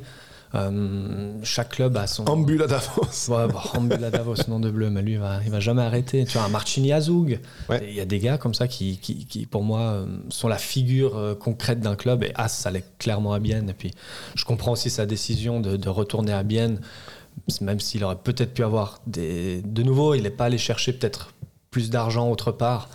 Et ça correspond à une certaine philosophie. Et je pense que pour Bienne, c'est hyper important de garder un gars comme ça. Si on, se re- on revient dans l'actu du HC Bienne, deux victoires, euh, j'allais dire deux victoires au tir au but. C'est assez vrai dans un sens vu que Oui. le- la victoire Colzane a été faite sur un tir au but de Kunsley. Victoire la veille à Zug au tir au but cette fois-ci 3-2 avec euh, Mike Kunsley aussi qui marque euh, deux de ses trois tirs au but euh, contre Giannoni. Et le lendemain il récidive contre Pache. Mhm. Kunsley c'est la belle histoire parce que faut- si on se rappelle en novembre il était je sais même pas s'il avait droit à une place dans la tribune ou si euh, le coach le laissait à la maison ou je sais pas où il en était mais ça se passait pas bien pour lui. C'était même plus la niche là du, du coach. Hein. Exactement, et il avait signé à Zug. Euh, il était plus ou moins sur le départ. Tout le monde attendait à ce qu'il retourne à Zug. Moi, j'avais même fait des téléphones à Schneider dans ce sens-là parce qu'on m'avait dit que c'était plus ou moins fait. Mhm. On m'a dit non, non, non, non, il va finir la saison ici. Ce qui s'est passé, il a été à la Coupe Spengler. Il a joué avec Frelunda un petit moment. Et euh, de retour à Bienne, ça se passe assez bien pour lui. Et ça, c'est aussi un joueur. Tu parlais de joueur crocheur, rugueux, physique, mais on oublie quand même certaines. On oublie un peu. Il a des vraies mains, Mike Kunsley. Et je pense que lui, ça doit être le genre de joueur assez pénible à affronter quand tu es, de l'autre côté, surtout pendant une série de 7 matchs. Ouais, bien- non, mais bien sûr. Et puis, ouais, on a, on a tendance à oublier, mais il enchaîne comme les saisons. euh, j'ai- je connais pas ses stats là, là tout de suite, mais il enchaîne les goals. Hein, faut pas, faut pas, faut pas oublier. Et puis, faut pas minimiser. Tu vois, à Zug, ça veut dire que Zug, ils vont se retrouver avec Herzog et Kunsley. Tu donc là, ça va pas être, ça va pas être super drôle parce que c'est quand même des, gros gaillards et qui sont capables de marquer à tout moment. Tu vois, ils passent sa patine vite, euh, il, il en rate pas beaucoup. Et puis, bah, on redécouvre un petit peu ses mains avec ses penalties euh, en ce moment, mais. Non, mais ça, ça fait partie des, joueurs, tu vois, qui, qui, font des, des, carrières, on va dire, euh, énormes en, en termes de points et de rendement, mais qu'on oublie un petit peu, tu vois, parce que c'est pas forcément ceux qui marquent que des jolis goals. Mais Herzog, Kunsley, ça c'est des joueurs, c'est pas facile à, jouer contre, c'est pas, c'est pas dur, et puis c'est pas, pas facile, je dirais, pardon. Et puis ouais, de nouveau, bah, de nouveau, je, je connais pas le coach de Bienne, mais c'était un petit peu spécial, quoi, de, de se passer de de Kunsley, je ne connais pas, pas l'histoire, mais bah, il ressort la tête de l'eau. Et puis, de nouveau, je pense que c'est- important pour, euh, pour l'équipe à Bienne. Je pense que c'est quelqu'un qui est, qui est apprécié là-bas. Et puis, il veut finir aussi euh, comme il faut son contrat à Bienne avant d'aller à Zug. Et puis, pense qu'il mérite quand même de finir sur la glace. Comme tu dis, hein, la, la- la ligne, nous, quand, quand moi, on me dit Kunsley, automatiquement, et je suis clairement pas le seul, j'associe Kunti Brunner, parce que c'était une super ligne. Et tu disais euh, le côté pas des jolis goals, bah évidemment, Kunti, qui est quand même, tu disais à l'époque zurichoise, plutôt artiste, Brunner, il n'y a pas besoin de, le- de, de parler de son, son côté artistique, parce que il est, tout le monde le connaît. Donc, euh, et, de casser cette ligne aussi, alors que euh, on avait l'impression que c'était un peu comme pour euh, dire du, passé Tormenon, hein, faisons euh, table en marbre, quoi, pour, euh, et, et de, d'enlever ça, alors que c'était cette ligne qui nous avait, qui était, je pense, belle à avoir joué et chiante à, jouer aussi. Joli de l'extérieur, un peu plus embêtant euh, de l'intérieur, mais non, mais ouais, de nouveau, c'est des. Toi, bien, bien, ils ont eu un. Ouais, ils ont relancé des gars qu'on pensait perdus, bah, Kunti, Brunner, ou ouais, ils traînaient un peu leur spleen dans les clubs. On s'est dit, bon, bah, ils, vont, ils vont finir gentiment leur carrière à Bienne, c'est sympa, petit club familial et tout. Et puis, bah, ils arrivent quand même à un match 7 de, de finale avec, ce, avec ces joueurs-là. Je pense que l'histoire est belle, l'idée est bonne aussi, pourquoi pas. Maintenant, tu prends toujours un petit risque que, que ces gars fassent la, la saison de trop, mais pour l'instant, ça, ça. Comme Beat Forster? Non. Ouais, mais, mais écoute, il est, il est- après en défense, tu vois, on, on analyse un peu moins tes, tes statistiques dans le sens où il peut, il peut aussi très bien former euh, des jeunes, tu vois, aider les jeunes. Ils ont, ils ont des jeunes qui arrivent en défense à Bienne. Il peut parler de son expérience, il peut un petit peu les aider. On analyse moins les stats en, en défense, mais tu vois, ça, je pense à un Ruteman, tu vois, où à la fin on s'est dit, mais comment il a pu faire 30 points euh, l'avant-dernière saison et puis 4 la, sa dernière saison? Alors que Forster, bon, il, a, il a marqué un goal cette année. hein. Donc il a mis son goal. euh, Je sais pas si c'est sa dernière saison ou pas. Mais, euh, Il- il- il- Il va terminer, c'est va terminer. Ah, ouais. bah. J'ai un petit doute, mais. Ouais, mais je, là, je suis comme toi à me dire, mais il me semble qu'il a annoncé que c'était ça. a un doute, non Ouais, bah, il, il signe que des contrats un peu d'un Bah an, oui, puis. bah, bien sûr, je pense que quand, quand ils ont besoin, mais de nouveau, je pense que c'est une personnalité qui est appréciée là-bas, qui est appréciée aussi par Alors. le par le par le Ou par s'il était-. S'il était nul, tu le fais. Si c'était juste parce qu'il est sympa dans le vestiaire puis qu'il raconte des bonnes blagues, je pense que Ah non, tu, tu parlais d'entre- tu parlais d'entreprise Ah à la ouais. place des, des- pour les clubs de hockey. Un moment, c'est pas du social, donc il faut quand même Non. qu'il t'apporte quelque chose. Non, euh, faut qu'il t'apporte quelque chose. Alors, c'est son rendement sur la glace, c'est peut-être un peu moins. Alors, ils vont, ils vont répartir un peu, un peu les tâches dans le sens entre le rendement et puis la, la formation de jeunes et des- et d'expérience. Mais à la fin, tu as un coach, tu vois. S'il se passe de Mike Kunsley, je pense qu'il n'aura pas de pitié à se passer de Beat Forster s'il estime que son niveau, il n'est pas, il est pas acceptable. Au classement, bien est 9 avec 64 points en 44 matchs, 7 points de retard sur Lugano, c'est c'est un de plus que Genève, le même nombre de matchs. On oublie vraiment tout le temps Davos, un septième avec un match de moins. Je- Dans, dans- dans cette lutte pour la sixième place, moi je, je les, je les oublie pas eux. Deux bons matchs de Davos d'ailleurs. Exactement. Et Bienne qui joue à la reprise contre Lausanne le mardi. Et ensuite, et c'est là où on va savoir s'ils ont encore une chance de, de- de monter, ils accueillent Cloton, ils vont à Ajoie. Vendredi 16, samedi 17. Et je pense que là, on pourra, on pourra avoir beaucoup plus clair sur la suite de saison du HC Bienne. Et vu qu'on est sur le HC Ajoie, bon, on va terminer. Tu disais que C'était chiant d'aller là-bas déjà, même sans Heinz Sellers Ou bien c'était. Ouais, même sans Heinzeler, ça, oui, oui. Alors, ça aurait été la goutte d'eau qui faisait déborder le vase. Mais non, pas facile d'aller là-bas. Il... Ouais, il progresse d'année en année, petit à petit. hein. C'est- pas facile, de nouveau. C'est Ouais, là que tu vois. hein, c'est- vraiment, vraiment dur. Et puis, euh, et puis d'a- d'attirer des, des joueurs. Voilà, quand, quand tu as un budget qui est un peu limité aujourd'hui, bah, il y, a des- il y a des clubs qui ont des choses à vendre. Je pense que Cloton vend aussi un, on va dire un lifestyle qui est peut-être un petit peu plus cool qu'Ajoie avec le, le même style de, de choses sur la glace. Donc c'est vrai qu'à choix, certains joueurs bah, préféreront peut-être aller à Cloton, région zurichoise, peut-être euh, un peu plus sympa entre guillemets, hein, même si certains adorent Ajoie. J'en connais qui, qui, adorent être en, en Ajoie, et puis, et puis voilà. Mais pas facile, mais les choses se mettent euh, petit à petit en place. Euh, au niveau des étrangers aussi, c'est un petit peu plus performant. Voilà, avec Odette, c'était aussi un petit peu astucieux d'aller le chercher à Lausanne, de se mhm. dire qu'il avait une revanche à prendre, et puis il fait, il fait une bonne saison. Petit à petit, bah, pas après pas. Et puis je pense qu'il y a des... ça peut être aussi une bonne, une bonne opportunité pour les jeunes, quoi, comme, comme Sopa. Il y a Louis Robin aussi qui a signé là-bas je pense qu'il faut, il faut miser là-dessus et puis espérer faire, euh, faire sortir des, des, jeunes joueurs avec un peu d'expérience. Ça va, ça va aider le club à, grandir. Mais magnifique ambiance. Je pense que les, les gars qui sont là-bas, ils ont, ils ont, du plaisir en tout cas à être là-bas. Si tu avais pu continuer à jouer, mais sans contrat à Genève, tu serais allé à Ajoie? Non. Non, honnêtement, non, dans le sens, mais aussi c'est une question familiale, on, y revient. Euh, J'avais pas les, pas les à côté, on va dire, qui, me permettait d'aller d'aller là-bas dans le sens euh, en termes de, de, travail pour ma femme et des, choses comme ça. Donc euh, je dirais non mais maintenant c'est sûr que que j'aime en fait cette la, mentalité qu'ils ont aussi de, de, crocheurs. Voilà ils ont cette réputation d'être les, les, ajouleux ceux qui ceux qui lâchent rien et tout. Et puis et puis jouer à joie dans dans, cette patinoire c'est quand même cool on va pas se mentir. C'est pas la plus grande c'est pas la plus belle mais il y a toujours du monde il y, y a une bonne ambiance. Mais pour relancer une carrière, je pense que c'est clairement quelque chose. Euh, je pense que Vauclair euh, le, sait mieux que moi et puis euh, travaille mieux que moi là-dedans. Mais, il, a, des choses à vendre et puis ça se fait gentiment. Mais justement, tu parles de qu'il travaille mieux que toi, mais toi, tu t'aurais pu imaginer ou tu peux toujours imaginer dans, à l'avenir te dire ben un rôle quelque part dans le hockey, que ce soit dans, la direction d'un club, que ce soit en tant qu'agent de joueur, que ce soit en tant que formateur.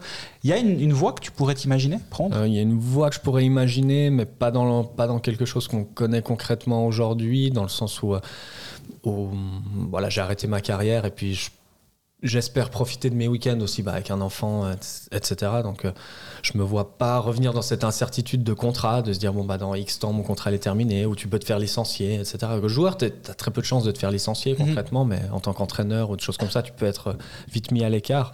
Maintenant, j'ai réalisé aussi, bah, comme j'ai dit au, début du, podcast, que euh, on est joueur concrètement bah, à 18 ans, voilà, on te donne un salaire et puis bah Salut Berthe, quoi, débrouille-toi, on, en reparlera quand tu auras 35 ans, mais sauf que tu arrives à 35 ans si tu as de la chance, et puis tu te retrouves un petit peu seul, et puis tu te rends compte que tu as fait beaucoup d'erreurs, euh, que ce soit financières ou autres, on est un petit peu aussi les, bonnes poires, hein. euh, on, est super sympa, on est ouvert, etc. Et puis il y, a pas mal de gens qui profitent un peu des situations, mais je pense qu'il hum, y a peut-être quelque chose à mettre en place aussi dans la, pour aider les joueurs en termes de droits. J'ai eu pas mal d'histoires d'assurance.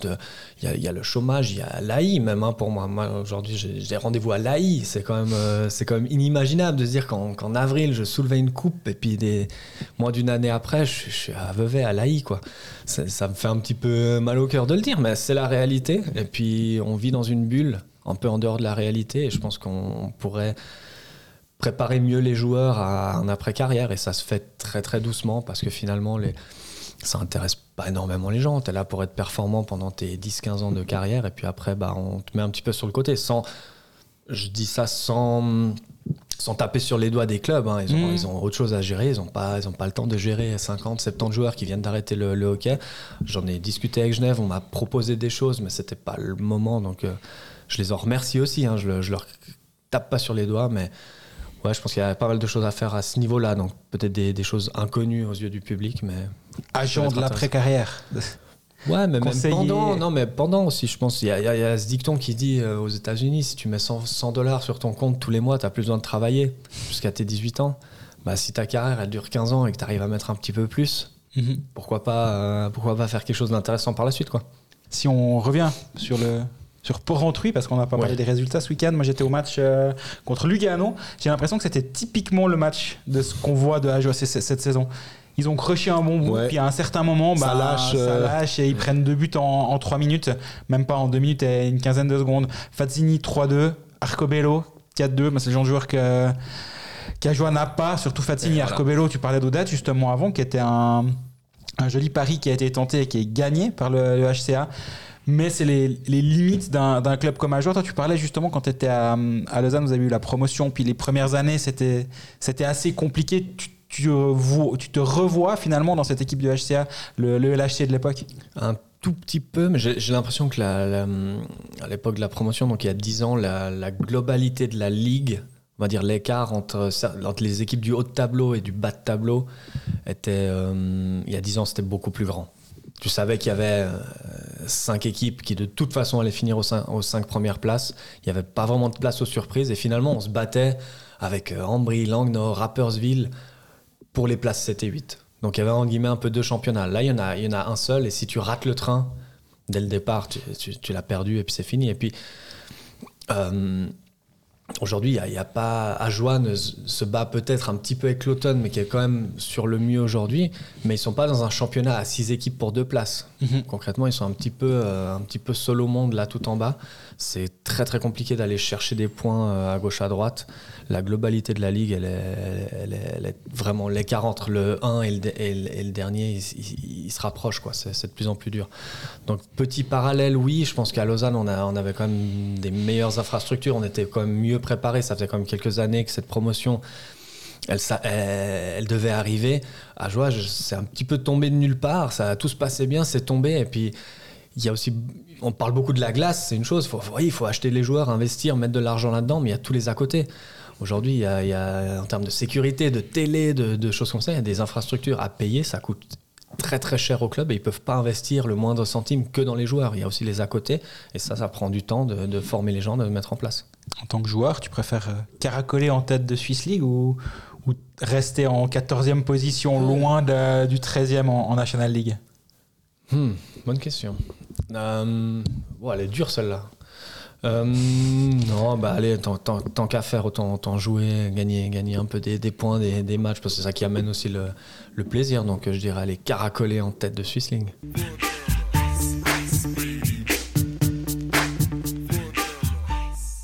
On arrive au terme de cet épisode 22. Merci beaucoup de nous avoir accordé un petit peu de temps euh, durant ta, Ouais, ta convalescence. Un petit peu, euh, pas Avec mal. grand plaisir. Beaucoup de temps, je parle trop, je sais. Non, Ouais, non. C'est toujours un plaisir. Merci beaucoup. On va, on va, te- on va faire, refaire appel à toi à l'avenir si tu veux venir faire des théories chez nous. On t'accueille toujours avec, euh, avec plaisir. Le micro est ouvert.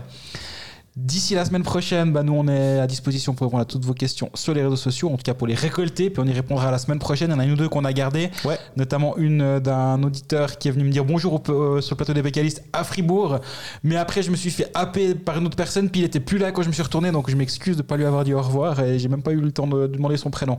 Donc je suis désolé de ne pas avoir été très euh, poli, mais c'était à, bah, à l'insu de mon plein gré, on peut dire. Quelqu'un nous a parlé des play-in aussi, par exemple, si c'était possible d'expliquer un petit peu le format. Ce donc sera ça fait sera la très bien. semaine prochaine. Mais je connais la question du, du gars de Fribourg. C'est la charge de Malguin, non Non, c'était pas ça. C'était pas ça. On, en parlera la semaine prochaine de, de sa question. Je l'ai Ah, noté. Et ce sera sur le plafond salarial et l'évolution de, de cette thématique. D'ici la semaine prochaine, bah, portez-vous bien. Toi, Benjamin, qu'est-ce qu'on peut te souhaiter euh, de poser ces, ces deux cannes? Allez, posez ces deux cannes, en reprendre qu'une. Bah, Parfait, c'est tout ce qu'on te souhaite. Et euh, bah, prenez soin de vous et à la semaine prochaine. À bientôt.